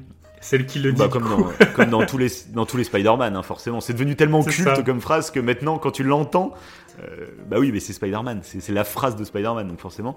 Et du coup, ça. on a pris Non, pour acquis que son oncle Ben était mort. Alors qu'en fait, il, en fait, il a juste pas existé dans son univers. Mhm. Et ça, j'ai trouvé ça trop bien. Et je fais encore une fois, tu vois, ça, c'est ça le MCU, c'est que tu peux pas juger un film tout seul. Parce que j'avais tiré plein de conclusions sur, en ayant vu que Homecoming. Mais en fait, toutes les conclusions que j'avais tirées étaient totalement connes et fausses, basées sur ce que je savais du personnage. C'est ça, ouais, on te raconte une autre histoire, large. les gars. On te, on te raconte une autre histoire et Bah, comme moi, là, comme moi. accepter. ouais. Bah comme moi là, j'ai envie de dire avec euh, celui-ci, où euh, Ouais. je disais au début que émotionnellement, j'aurais voulu vivre le truc un peu plus, Ouais. et rationnellement, Mm. j'avais des questions qui étaient en attente, et ça m'embêtait entre guillemets, ça peut-être que ça me gâchait un peu l'œuvre, mais c'est tout simplement parce qu'il faut voir plus loin et voir la série Loki et voir tout le ça. reste, et puis voilà. Et du coup, Et après ça, on va, on va te sortir la fameuse phrase Ah ouais, mais c'est complètement débile. Un film se doit de se suffire à lui-même. Donc, ça, moi, je ne comprends absolument pas d'où c'est écrit dans les textes sacrés du cinéma. tu sais, c'était pareil, tu sais, pour la postologie Oui. de Star Wars. Ouais. Où, euh, quand Star Wars 7 est sorti, il y en a qui disaient, mais c'est complètement con, euh, il y a plein de questions qui restent en mystère. Oui, bah, c'est une trilogie. Donc, euh, oui, tu n'auras pas toutes les réponses. euh, tu sais, ça gueulait, Ré, d'où elle a des pouvoirs comme ça, c'est complètement incohérent. Oui, mais enfin, c'est une trilogie. Il y aura des explications plus tard, calme-toi. Et là, bah, alors là, Ouais, c'est encore pire avec le Marvel Cinematic Universe. Bah, sûr. Donc là, oui. Alors tu peux, toi, penser qu'un film doit se suffire à lui-même, mais tu le sais, quand tu vas voir un film du MCU, non, c'est pas comme ça là que ça marche. Donc euh, tu le sais. euh. Après, va pas voir le film Mhm. si ça ne te convient pas, mais là, c'est comme ça. Et moi, je trouve que bah, si t'adhères au truc, après, en fait, ça devient, ça devient vraiment cool, quoi. Ouais, et puis pour revenir à Tante May, c'est euh, très fort euh, du coup de, de faire ça parce que moi ça Mm. casse un peu euh, le, le- comment dire la surprise qu'on pourrait avoir. Si on s'il y avait un oncle Ben, euh, Ouais. on serait dit bon bah il va mourir à un moment donné. Oui, voilà, mais exactement. Et voilà. Exactement. Et du coup vu a elle qui ça change tout euh, bah, de- des Spider-Man euh, qu'on a l'habitude, mais au moins Ouais. on a la surprise et c'est ça qui est cool. Exactement. Là c'est Non, mais- surprenant. Et puis en Et plus, ça, moi, ça a marché. Hein. Ça a Ah marché. bah moi, euh, moi aussi. Comme je dis, je pensais pas qu'elle allait mourir. on, en- on en- on en avait parlé dans l'émission d'avant sur nos théories. On pensait qu'il allait avoir euh, un Mm. mort parce que je t'avais dit, moi, je sentais que ça allait être le film qui allait faire basculer euh, dans Mhm. la trilogie adulte. Donc je savais qu'il allait se passer et je disais que la bande-annonce nous teasait la mort d'MJ comme on la voyait tomber dans le vide, mais je pensais pas. Et, et du coup, j'avais parlé un peu de bah, soit Tante May, soit Ned ou soit euh, donc Happy. Et je pensais plus que ça allait être Happy, donc qui est joué par euh. John Favreau. Euh, je m'étais dit, euh, voilà, peut-être que ça allait être un délire comme ça, bref. Et en fait, euh, bah, pas du tout. Et j'étais très satisfait, moi. euh. Ah, pareillement, pareillement. Et en plus, on a failli perdre Toby Maguire. Parce Ah qu'il oui, se prend mais un alors coup là, de- Mais ça, pareil, moi j'adore. Ah, ça s'est là. joué. Ah bah, moi aussi. C'est énorme. Moi, je te jure, au moment où il s'est pris le coup de couteau, mais ça, pareil. Quand tu le vois tout seul à ta télé, en fait, c'est- c'est différent. Même maintenant qu'on sait qu'il meurt pas à la fin, Ouais, c'est trop vois rapide. plus pareil. Toi, c'est fini. C'était juste sur le moment. Mais ça, c'est vraiment une scène qui est faite. Allez, on va, on va faire réagir, on va faire réagir la salle à leur Ah premier bah, visionnage. ça, ça a marché. Et, et ça a marché de ouf. Oh. Moi, quand ils ont fait ça, Oh. j'ai fait oh non. Je ils ont pas osé faire ça. Et en plus, sur le coup, parce que là, c'est pareil, c'est que tu réfléchis à plein de trucs dans ta tête au même moment. Moi, je me suis dit, euh, Toby, lui, il est, il- moi, je me disais, Toby, euh, ça me paraît Ouais. compliqué. tu sais, Il a quand même vieilli et tout. Ça me paraît plus compliqué de le revoir dans un film tout seul. C'est lui qui joue Spider-Man tout seul. Ouais, ça me ouais. paraît compliqué. Contrairement à Andrew Garfield. Et sur le coup, je me suis dit, en fait, bah c'est ça, c'est qu'Andrew Garfield, ils vont faire des films avec lui derrière. Mais Toby, lui, il, a accepté de venir pour, euh, pour les fans, pour faire un adieu. Euh, mais lui, il va mourir.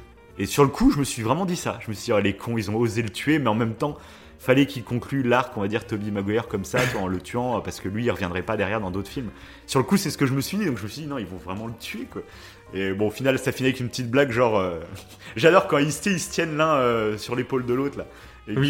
qu'il parle à Tom Holland, Tom Holland se barre et tout, et puis t'as Andrew qui lui fait euh, T'as mal, hein Et l'autre, il fait T'imagines même pas. c'est aussi cette Bah, vanne, elle a bien marché, ouais.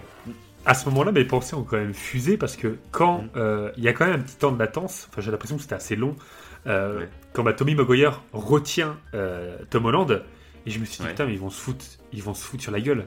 Je me suis dit ils vont se T'imagines, frapper. ah ouais. Et Ça, c'est- ça aurait été on en avait parlé non, euh, Ouais, ça aurait été quand même un peu là pour le coup, très euh, rapide peut-être. Ouais, euh, Enfin, plus comme un grand frère qui un grand frère qui essaye de calmer son, son petit frère. Peut-être C'est ça euh, pas une Peut-être vraie ouais. baston, tu sais, où ils se foutent des Pas vrais. une vraie baston, ouais. Genre mais il le retient parce que on sait que Tom Holland là il doit avoir une haine Et énorme. pareil, la scène de baston avec le bouffon vert, je la trouve très très très cool. hein. Oui. Elle est très violente, très dark. Bien sûr ouais. Euh, je la trouve très très cool hein, cette baston. Ça pareil, ça fait Et partie coup- des scènes, j'ai beaucoup qui sont assez marquantes. hein. Et puis Tom Holland, euh, chapeau, hein. le mec a un sang-froid Ouais, quand même assez énorme. mm, parce qu'il se venge pas. Et en Ouais, plus, non, là, Bah en plus, ouais, vas-y. il a peut-être viré dans le prochain épisode, hein, tu me diras. Là, il a, euh, tout le monde l'a oublié. Putain, c'est Ça va horrible. être intéressant. Ça va être intéressant pour la suite parce que les gens se rappellent de Spider-Man, mais en gros, c'est comme si on, on connaît que Spider-Man, Ouais, on on sait absolument pas qui c'est qui, qui est derrière. Donc C'est vrai, Ça va être assez vrai. intéressant. Et même, ça va être intéressant niveau narration de comprendre. euh, parce que tu vois, genre, il croise Happy après devant la tombe de Tante May, et Happy Mhm. se souvient de Spider-Man, il sait qu'il a rencontré Tante May euh, par rapport à Spider-Man, etc. Mais il se rappelle plus de Peter Parker, tu vois. Donc c'est comme s'il avait vu que Spider-Man masqué, il ne sait pas. Donc ça va, ça va être intéressant de voir comment ils vont raccrocher ça après aux Avengers, tout ça, quoi. Euh, comment ça se passait. Mhm. Parce que du coup, il- on sait que euh, Spider-Man a, a aidé dans, genre dans Civil War ou dans, dans Avengers Endgame et tout. Mais du coup, on sait pas que c'est Peter Parker, tu vois. Donc ça va être assez intéressant au tout. Puis surtout, bah, ça nous tease vraiment là. La deuxième Bah, va c'est le Spider-Man qu'on. Il va sombrer, moi, je te le dis. Il va voir qu'il va pas récupérer MJ, il va, il va tomber sur Venom, Ah bah moi, et ça va partir en couille. bah ça moi, euh, 3. moi, ce que je pense, c'était, euh, on en avait parlé au niveau des contrats, etc., que Zendaya, elle est en train d'exploser totalement, euh, Mhm. l'actrice donc qui joue MJ. Et moi, euh, je me questionne sur le fait, est-ce qu'elle sera là, même avec Ned, hein, dans la deuxième trilogie hein. Euh, Parce que là, la fin, comme il dit, la fin, pour moi, euh, il décide de, de sacrifier un Il peu sa revoir. vie personnelle, et- parce qu'il se rend compte qu'elle est blessée à la tête et que c'est à cause de lui, et il se dit, en fait, je leur ai- Même si il Très regrette touchant pas, en ce moment. Ouais, ça, Il il regrette pas de- de- d'avoir découvert qu'il est Spider-Man et que lui, il prenait son plaisir de partager ça avec ses amis. Mais en fait, il se rend compte qu'en fait, il leur a tiré que des emmerdes. Mhm. Et c'est, je c'est un choix très. euh, mais c'est le choix de Spider-Man, ça on le sait. C'est pour ça qu'on avait besoin de la mort de l'oncle Ben avant, parce que l'oncle Ben, c'est ce qui faisait qu'il était Spider-Man. Que euh, avait du mal avec sa vie personnelle euh, et, sa vie de super-héros, parce qu'il y avait ça. Et là, c'est vrai que directement, il sortait avec, MJ. on se demandait où ça allait, Tom Holland. Et du coup, là, ils ont bien réussi, parce que là, on part vraiment sur un. bah, le Spider-Man, en plus, t'as vu, il, quitte, bah, comme, comme personne sait que c'est euh, Peter Parker, bah, du coup, Oui. il a plus accès à la technologie Stark. Donc, il a plus cette tenue euh, ultra euh, sophistiquée. Et il repart, tu vois, avec une tenue qui s'est fabriquée lui-même. Et donc, vraiment, le Spider-Man qu'on connaît, qui bricole lui-même ses toiles, c'est vraiment dans son petit appart où on lui demande, t'as vu, le loyer? Donc, ça, grosse référence à Spider-Man 2 avec le mec qui demande son loyer et tout. Et donc là, on va retrouver, normalement, dans la deuxième trio de, de Hollande, on va, on va vraiment retrouver le Spider-Man jeune adulte qui sera peut-être livreur de pizza ou photographe pour le Daily Bugle. Tu vois, ça va vraiment être le Spider-Man qu'on connaît, finalement. Et du coup, moi, je, je trouve que c'est très intéressant d'avoir eu une première trilo sur son adolescence et. Enfin, ce qu'on avait déjà dit de toute façon. que moi, je trouve que c'est Oui. plutôt cool en fait sur le long terme. Je trouve ça très cool comme développement. Si on l'avait eu comme ça dès le début, on aurait peut-être plus kiffé la trilo que là ce qu'on a eu pour Tom Holland, c'est sûr. Mais du coup, en fait, euh, niveau évolution du personnage, euh, si on place dans le temps, bah, en fait, euh, ça aurait été compliqué de le faire évoluer, quoi.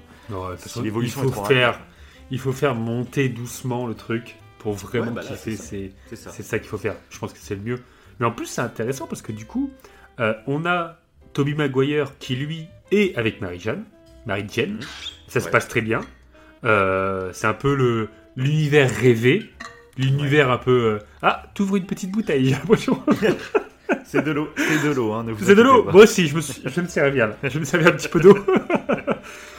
Et euh, on a Andrew Garfield qui, lui, c'est l'inverse. C'est vraiment Ouais. dramatique. Il a perdu Il est toujours célibataire. euh, et- Il reste- a pas perdu ouais, MJ, il a perdu Gwen. Il a perdu Gwen. Oui, Gwen, pardon, ouais. Et du coup, bah, il, est, il est célibataire. Et euh, Tom Holland, t'as l'impression que du coup, lui, avec. Alors, pas que ça, mais en ayant les deux univers euh, qui n'étaient pas censés être là, il a un peu une vision de ce que pourraient être les autres euh, Spider-Man. Ouais, c'est clair. Et lui, euh, le mieux, ce qui est extrêmement difficile comme choix, hein, euh, mais le mieux c'est de s'éloigner. Et là, bah, de toute façon, ils ont oublié qui, qui il était, mais le mieux c'est de s'éloigner. Je pense qu'en fait, quand il, il voulait la récupérer euh, avec le petit mot qu'il avait préparé et tout, mais quand Oui, il allait la voir, il s'est rendu compte. Bah, il s'est rendu compte avec trop la blessure qu'elle a sur le front. Oui, en plus. C'est là il a fait. euh, ouais, en fait, là ils sont, Ouais, bien, alors ils est-ce sont que- acceptés à l'université qu'ils voulaient. Est-ce que ouais, est-ce que est-ce que c'est parce qu'elle était blessée ou c'est parce que il trouvait que c'était peut-être trop difficile de, la- de la reconquérir? Je, je sais pas. Ah non, bah non, parce que tu sais, elle, elle a sa frange devant euh, son- sa pommette là, enfin son devant son œil. Ouais, elle, Et elle d'un coup, elle l'enlève et il y a le pansement en fait. Et là, il se rend compte. Et là, ça le fait tilt dans sa tête. Ouais, Ouais, parce il qu'il range, non. il range son mot. Ouais, ouais. ça, oui, il rentre le mot, il, il dit Il non, rentre le mot, dans ouais. sa tête, il se dit. Donc, est-ce que ça veut dire que euh, plus tard, ils sont amenés à revenir Mais à mon avis, ça, ça va être une histoire de contrat. Ça se trouve, c'est ça hein, le délire. Soit dans la prochaine trilo, on va les revoir, parce que Ned, je rappelle, dans les comics, euh, il devient euh, le bouffon orange. Donc, c'est un autre bouffon. D'ailleurs, il y a une petite. euh, Ouais, il y a une petite blague sur là-dessus un fait que- oui, Ouais. c'est clair, ouais. T'inquiète pas, hein, moi je serai jamais un super méchant. c'est le gros clin d'œil de ouf. Donc ce Ned-là, normalement, dans- enfin pas normalement, mais dans certains comics, euh, il devient méchant. Est-ce que, voilà, ou, ou est-ce qu'ils vont tout orange. simplement... Parce que là, ce qui Ouais. pourrait être aussi intéressant, c'est que dans la prochaine trilo, bah, ça soit justement un Tom Holland qui n'a pas de vie perso, qu'il est totalement Spider-Man, et que par contre, il va peut-être rencontrer Gwen Stacy. Parce que de toute façon, dans, dans les comics Spider-Man, c'est ces deux Ah. amours, c'est Mary Jane, Mary Jane et Gwen Stacy. Et généralement, dans les comics, en fait, son premier amour, il va le perdre. Donc, euh, soit Gwen Stacy, soit Mary Jane. Il y en a une des deux qui va mourir, et c'est là qu'il se rend compte vraiment de la difficulté de- bah, d'être un super-héros et d'avoir une vie perso, etc. Et... Mais après, il retombe amoureux de, de- donc d'une des deux, mais euh, celle qui est pas morte en première, tu vois. Mais du coup, Ouais. il affronte une vie de couple différemment, en essayant vraiment, là, il est conscient de- des dangers que ça représente. Du coup, c'est, ça peut être intéressant d'avoir un nouveau flirt avec une nouvelle. Ouais, euh, ou c'est peut-être euh, Gwen Spider-Man. Ah oui, parce Ah, que ça, c'est pensé celle-ci. Non, mais si, parce que ça, c'est vrai que. C'est vrai que ça se pourrait, pareil, euh, ça dépend un peu le contrat qu'ils ont signé entre Sony et, et Marvel. Euh, Qu'est-ce qu'ils ont signé contre contrat? Parce que là, ils sont en train de faire les Enfin, méchants Spider-Gwen. du Spider-Verse. Je me reprends, hein, Spider-Gwen, parce que Gwen Spider-Man, ça n'existe pas. Mais oui, mais ça pourrait être possible que je sais pas s'ils peuvent en fait dans le contrat. Parce que là, ils font les super méchants, mais est-ce qu'ils vont pouvoir Ouais. faire des d'autres super gentils? Mais par exemple, est-ce qu'ils peuvent faire Miles? Je suis même pas sûr. Pourquoi ils le feraient Ouais, pas parce qu'ils ont, ils font des Donc, références aussi à Miles. C'est Ouais, Electro ouais. qui dit. Il n'y a pas un. Spider-Man noir dans. Dans un autre univers. Non, mais c'est clair. Ouais, c'est ça. Et, mais je- à mon avis, c'est des histoires de contrat, ça. hein, parce que sinon, Sony, ça Ouais. fait longtemps qu'ils auraient fait leur propre film euh, Miles Morales, j'imagine, s'ils peuvent pas utiliser Spider-Man. Donc je, je sais pas où ça en est, mais à mon avis, on va là-dedans. Euh, donc ça soit. Est-ce qu'ils vont faire des films avec Toby et Andrew? Euh, Toby, j'ai plus de doutes. Andrew, je pourrais y croire. Mais est-ce qu'ils vont pas tout simplement partir, oui, sur une Spider-Woman ou euh, sur un Miles ou Je ne sais pas. Je sais pas, les contrats, ça, l'avenir nous le dira, quoi. Mais je pense que s'ils commencent à créer euh, un Spider-Verse avec les méchants, c'est que. À terme, le Ouais. but, c'est euh, c'est qu'il y ait des Spider-Man ou des Spider-Woman ou je sais pas qui qui, qui débarquent aussi. Bah, D'ailleurs, c'est le Spider-Man, euh, l'animé de Miles Morales, que j'ai envie de me, me revoir bah, du coup. Il y a le teaser du Puis 2 qui était très bien, en plus. qui annonce Ouais, en plus, très, ouais. très lourd. Jack niveau euh, artistique, il était très lourd le premier là. Ouais, Il va voyager de d'univers en univers et chaque euh, design artistique changera dans tel univers. Ça va être. euh, Non, mais c'était intéressant ça. Ça nous lançait déjà dans le principe du multivers. Ah bah c'est clair. ouais. Donc c'était C'était pas même un hein. premier test un peu. C'est un peu au premier test pour voir Ouais. comment le, le grand public l'accueillait quoi. Oui, après avec Mysterio, on nous faisait croire qu'il venait d'un autre univers Oui, et c'est tout. ça, euh. C'était pas mal aussi, c'était bien, ouais. C'était bien. Non, je suis vraiment en train de kiffer, moi, bah, Tom Holland, en tant que Spider-Man. euh. Bah voilà, bah alors pour conclure un peu l'émission, j'aimerais bien Mhm. qu'on fasse un peu un petit classement donc de, Ah de nos bah, déjà des films où c'est qu'on en est un peu dans, dans le classement et je te jure j'ai vraiment eu du mal là. Euh, et aussi Ouais, nos Spider-Man. difficile. Donc dans les trois Spider-Man, si tu devais faire un ordre, bon c'est à peu près logique j'imagine. pour toi Ah T'as pas revu les The Amazing euh, Eh ben, c'est difficile. Ouais. C'est difficile, ouais. Euh, bon, évidemment, je vais mettre Andrew Garfield en dernier. Voilà, c'est ce que Parce je pensais que- que c'était sûr parce que voilà. Ça, c'est voilà. Ça, c'est normal. Même si euh, peut-être que je pourrais Voilà, tu vas éventuellement changer changer bientôt. Voilà. C'est vrai. C'est ça qui est intéressant. C'est ouais. Parce que j'aime beaucoup. euh, j'ai beaucoup aimé de toute façon dans ce dans cet opus là. Et en plus, si on le voit prochainement, on ne sait pas. hein. oui, c'est Pourquoi clair. pas. Et euh, et après, euh, et ben maintenant, je commence à avoir du mal euh, à choisir entre les deux. Je- pour le moment, je pense que Toby Maguire va rester devant. hein. Ouais. Ce sera le premier, et du coup, en deuxième, Tom Holland. Mais Tom Mais Holland, coup, il, est Tom en- Holland, il est en train de monter. Il est en train de monter. percée, Clairement, là. Ouais. Ah ouais, ouais, mais j'ai- j'aime beaucoup. J'aime beaucoup comment il est. De toute façon, il est. Toby Maguire, en tant qu'acteur, était déjà plus vieux que Tom Holland. Et C'est vrai. que ça Bah oui, là c'est un vraiment tout ce qu'on a dit. jeune, hein, ouais. Ouais, et du coup, j'aime bien. euh, Je trouve que le personnage est super intéressant. Je suis curieux de savoir ce qu'il va devenir, vu euh, Ouais, les choix qu'il qu'il fait, qui sont. euh, Même là, moi, je suis pressé de le découvrir en mode jeune adulte. Je suis pressé Ouais. de le découvrir dans ce mode-là, avec un petit job, était- avec une, galère. tu vois, il va galérer. ça- Moi, moi, pour le moment, mon classement. très bien joué hein, dans cet opus. hein. Ouais. Non, non, c'est un très bon était- acteur. C'est un très bon ouais, acteur. ouais. pas de souci. très émouvant Pour les trois, globalement, moi, je, façon, je les Oui. adore. Euh, moi, je laisserai pour le moment encore Toby euh, devant parce que Mhm. c'est l'enfance. C'est même, je pense, que ça sera Ouais, il y a un côté Madeleine de Proust, de toute façon, Oui, c'est ça, hein. c'est ça. Mais je l'assume totalement, tu vois. Et par contre, du coup, euh, je mettrai Andrew Garfield moi en deuxième maintenant. Ok. Mais grâce à sa perf de Spider-Man plus que Peter Parker pour le coup. Euh, je trouve que son Spider-Man, je pense que son Spider-Man c'est mon préféré. Euh, Dans les mimiques, je trouve, tu verras dans The Amazing, je trouve il a des, des façons de se déplacer, des Non, mimiques, son- il est très expressif. T'es pas objectif, c'est son doubleur. Aussi, aussi, ah non mais totalement, aussi Donald Renew, j'adore. et, et du coup, son, son Spider-Man, euh, je trouve un peu hip-hop en fait. C'est peut-être plus Miles maintenant qui, qui a ce côté un peu Oui. hip-hop. Euh, mais je trouve que dans The Amazing, euh, c'est un, un Spider-Man un peu hip-hop déjà. Il fait un peu des mouvements, genre quand il va se battre, tu sais, il se chauffe, euh, il fait des petits étirements de boxeur, trucs comme ça, tu vois. Et ça me fait kiffer Mhm. en fait. C'est le genre de Spider-Man que je kiffe, qui est un peu, ouais, un peu hip-hop finalement, et que j'aime beaucoup. Et du coup, je le mettrai en deuxième pour le moment, mais comme toi, en fait, Tom Holland, quand j'ai vu Homecoming, ah bah j'ai pas du tout aimé. Quand j'ai vu Far From Home après les Endgame et Infinity War, j'ai commencé à comprendre là où il voulait en venir euh, avec cette première trilo Teenager Movie. Donc du coup, je l'ai mieux accepté et au lieu de, le, de comme j'avais dit, au lieu de m'incarner en lui, euh, je le voyais plus comme un petit frère. Et du coup, j'ai commencé à l'apprécier grâce à ça parce que je, je m'imaginais pas à sa place. Mais je le voyais comme un petit frère et du coup, euh, je kiffais aussi ce genre de, de- de sentiment, tu vois. Euh, Mhm. Mais pour le moment, il reste troisième. Mais euh, Mhm. Ça va progresser. Je suis très curieux de voir la suite de ses aventures. Voilà. Ouais, parce que là, du coup, concrètement, on pourrait dire tous les deux euh, qui commencent un peu tous à se valoir. Là où avant, peut-être, on, Ouais, on- clairement. on avait clairement. vraiment un favori. vrai. Là, on, on est en train de les. Moi, je trouve Oui, oui, que beaucoup trois- plus J'aime bien les trois. Mm. J'aime bien les trois, ouais. J'ai changé Bah, je d'avis. suis curieux sur, alors, euh, je suis curieux de voir pour. Andrew euh, une fois que tu auras revu les The Amazing, je serai curieux alors de d'avoir ton ressenti. C'est- Bah, tu Non, nous en parleras dans hein. une autre émission vite fait, on fera un petit encart euh, Bah, totalement. le mec, fin sur sur un sujet fin qui n'est pas du tout le même. Sur C'est ça, Batman, mais enfin, on le fera sur C'est Batman. pour ça.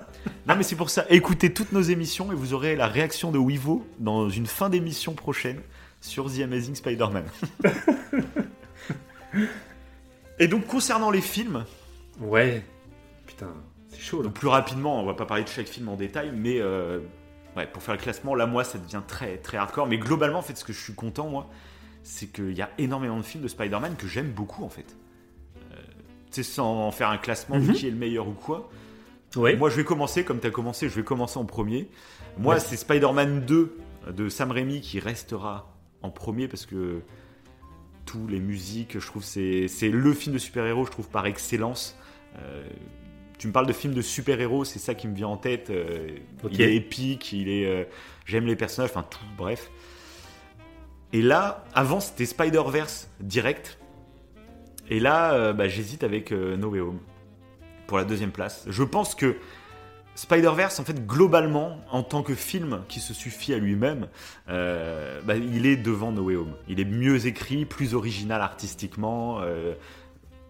Euh, je trouve qu'il est meilleur en tant qu'œuvre comme ça. Mais Ouais, c'est avec chaud. ce que j'ai vécu en salle avec No Way Home, et bah, c'est quelque chose de différent en fait. C'est un autre genre de. J'ai apprécié pour différentes raisons. Et du coup, j'ai du mal à les classer les deux là pour le coup. Mais du coup, c'est quand même ultra cool. Parce que même si je dirais aller No Way Home en troisième, mais c'est déjà ouf en fait. Euh, je pensais pas que No Way Home il aurait cette place. hein. Surtout un film Marvel. Hein. Ouais, c'est ça. hein. Je pensais pas que ça atteindrait cette place, donc je suis vraiment moi super content de ce film. Après, je mettrai maintenant The Amazing Spider-Man 2. Là où avant, tu sais, euh, je crois que dans l'émission d'avant, j'ai fait le classement où je disais que les deux The Amazing, je préférais déjà le 2 à l'époque au 1, mais c'était les deux derniers Ouais. du classement. Bah là, The Amazing Spider-Man 2, il est passé devant tous les autres, euh, bah, devant Ah, les Homecoming et Far From Home, mais de loin en fait. The Amazing Spider-Man Ok. 2, pour moi, il y a vraiment les trois à la traîne, c'est The Amazing Spider-Man 1, Homecoming et Far From Home. Ils sont à la traîne. Je les aime bien, mais euh, voilà, c'est tout. Que à partir de The Amazing Spider-Man 2, eh ben, c'est quatre films que je surkiffe en fait. Voilà, je surkiffe ces quatre films quoi. Et donc il y a les, il y a toutes les licences, comme ça au moins, il y a pas de jaloux. hein. Il y a, il y a l'animé avec Spider-Verse, il y a Tom Holland, euh, Tobey Maguire et Andrew Garfield. C'est ça que je trouve ouf. C'est que ouais, mes quatre premiers, c'est vraiment quatre films que je surkiffe et il y a, il y a les quatre, euh, il y a les quatre. Donc voilà. C'est T'as fait un peu le top 4 de tes Spider-Man. non, Préféré. ouais, mais ouais, ouais, mais c'est assez ouf quoi. Donc, Non, mais c'est. c'est- Ouais, c'est beau. Au moins, on a changé. Je me rappelle. à- Parce qu'avant. Ouais, mais ce qui est marrant, c'est que ouais, les- la Toby. vie a évolué, quoi. La vie a évolué, euh, c'est ça qui est assez fou, quoi. C'est, tu vois un autre film, et du coup, Après, ils ton ont fait fort. change sur certains films. Enfin, Ouais, ils ont fait fort parce que là, de toute façon, dans Far From Home, bah, ils sont tous là. Donc. euh, Moi, c'est Ouais, vrai que j'avoue, là. Là, si je devais répondre instinctivement, je mettrais comme avant. Moi, c'était Spider-Man 1 de Sam Raimi, qui est mon favori, qui m'a le plus marqué dans sa, dans son évolution de personnage. Ça voilà, c'est ce qui m'a le plus marqué. Donc, c'est lui en premier. Mais du coup, maintenant, c'est chaud. C'est chaud parce que Mais c'est beau, Euh, c'est beau, du coup. je, C'est beau. Parce que c'est des films cultes, et là, on est en train de, de débattre euh, sur un nouveau qui, qui se place. bah, je euh, pense que, je sais pas si c'est le fait que je l'ai vu récemment, mais je, je pense pas. bah, c'est pareil, il va falloir le digérer aussi et le voir euh, ouais.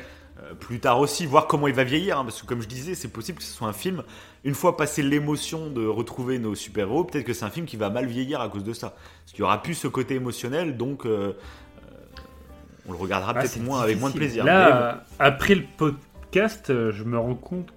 Ah non, je le mettrai en deuxième, je crois. Je mettrai Far From Home en deuxième. D'accord. Non, mais je Euh, comprends le mec qui était totalement. Moi, parti j'aurais pu le- mitigé au départ de ce podcast. oui, Ah bah c'est- il est en deuxième. Il est en deuxième maintenant. C'est fini. Ça m'a fait changer d'avis. Ouais, c'est. euh, Je me dis qu'en fait, il se voit dans son ensemble et euh, en. J'ai j'ai du mal à dire que c'est un, c'est un de mes préférés, mais euh, dans ceux qui m'ont marqué, euh, clairement, bah, voilà, il y a le premier. Bah, il y a c'est celui-ci. clair qu'il laissera une trace, de toute façon, Et ça c'est- c'est clair. C'est Et- c'est indéniable. et je- c'est- Mais sauf que là, pour le coup, c'est marqué dans le bon sens et je peux pas en fait dissocier le fait qu'il m'ait marqué de mon préféré.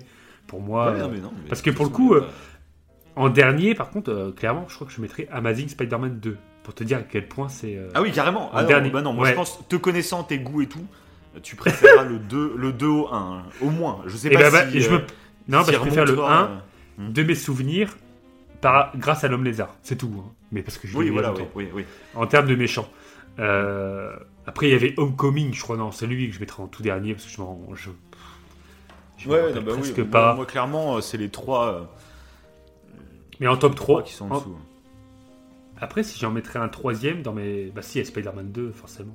Ça reste. euh, Ça reste Toby. ça reste Toby. Pas Toby d'Harry. Potter. Ah, Euh, c'est Dobby. Hein. Ah, c'est Toby, voilà. Je me suis dit, j'avais un doute. Mais ouais, après, euh, non. C'est beau, ouais. On va conclure parce que je vois qu'on arrive en fin de truc.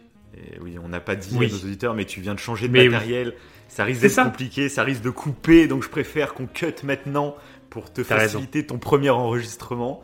Et juste, je conclurai sur euh, une scène qui pour moi est déjà culte, que si tu le revois une deuxième fois, tu prêteras bien attention. C'est la fameuse scène où ils sont tous les trois et qui sautent ensemble tous les trois, ils se jettent dans le vide. Il y a une scène de, de balance avec l'étoile qui se conclut par un Ah, sur la lune et après ils se posent tous les trois Voilà. en rythme avec je, la je me rappelle de ça.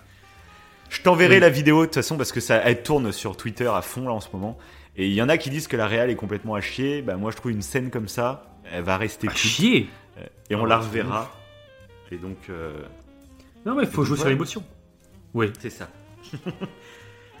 et bah sur on a tout ce, dit. Voilà, lâchez-nous vos avis aussi, vos commentaires si vous pensez qu'on a tort sur certains trucs ou pas. N'hésitez pas à nous le dire, à débattre parce que c'est des sujets qu'on kiffe débattre. Donc voilà. C'est beau. Et... Bonne soirée à tout le monde. Passez de bonnes fêtes à ceux qui nous écoutent à la sortie du podcast. Oui bonne année 2022. Et la prochaine émission risque de vous faire plaisir. Voilà, j'en dirai pas plus. Et bon Noël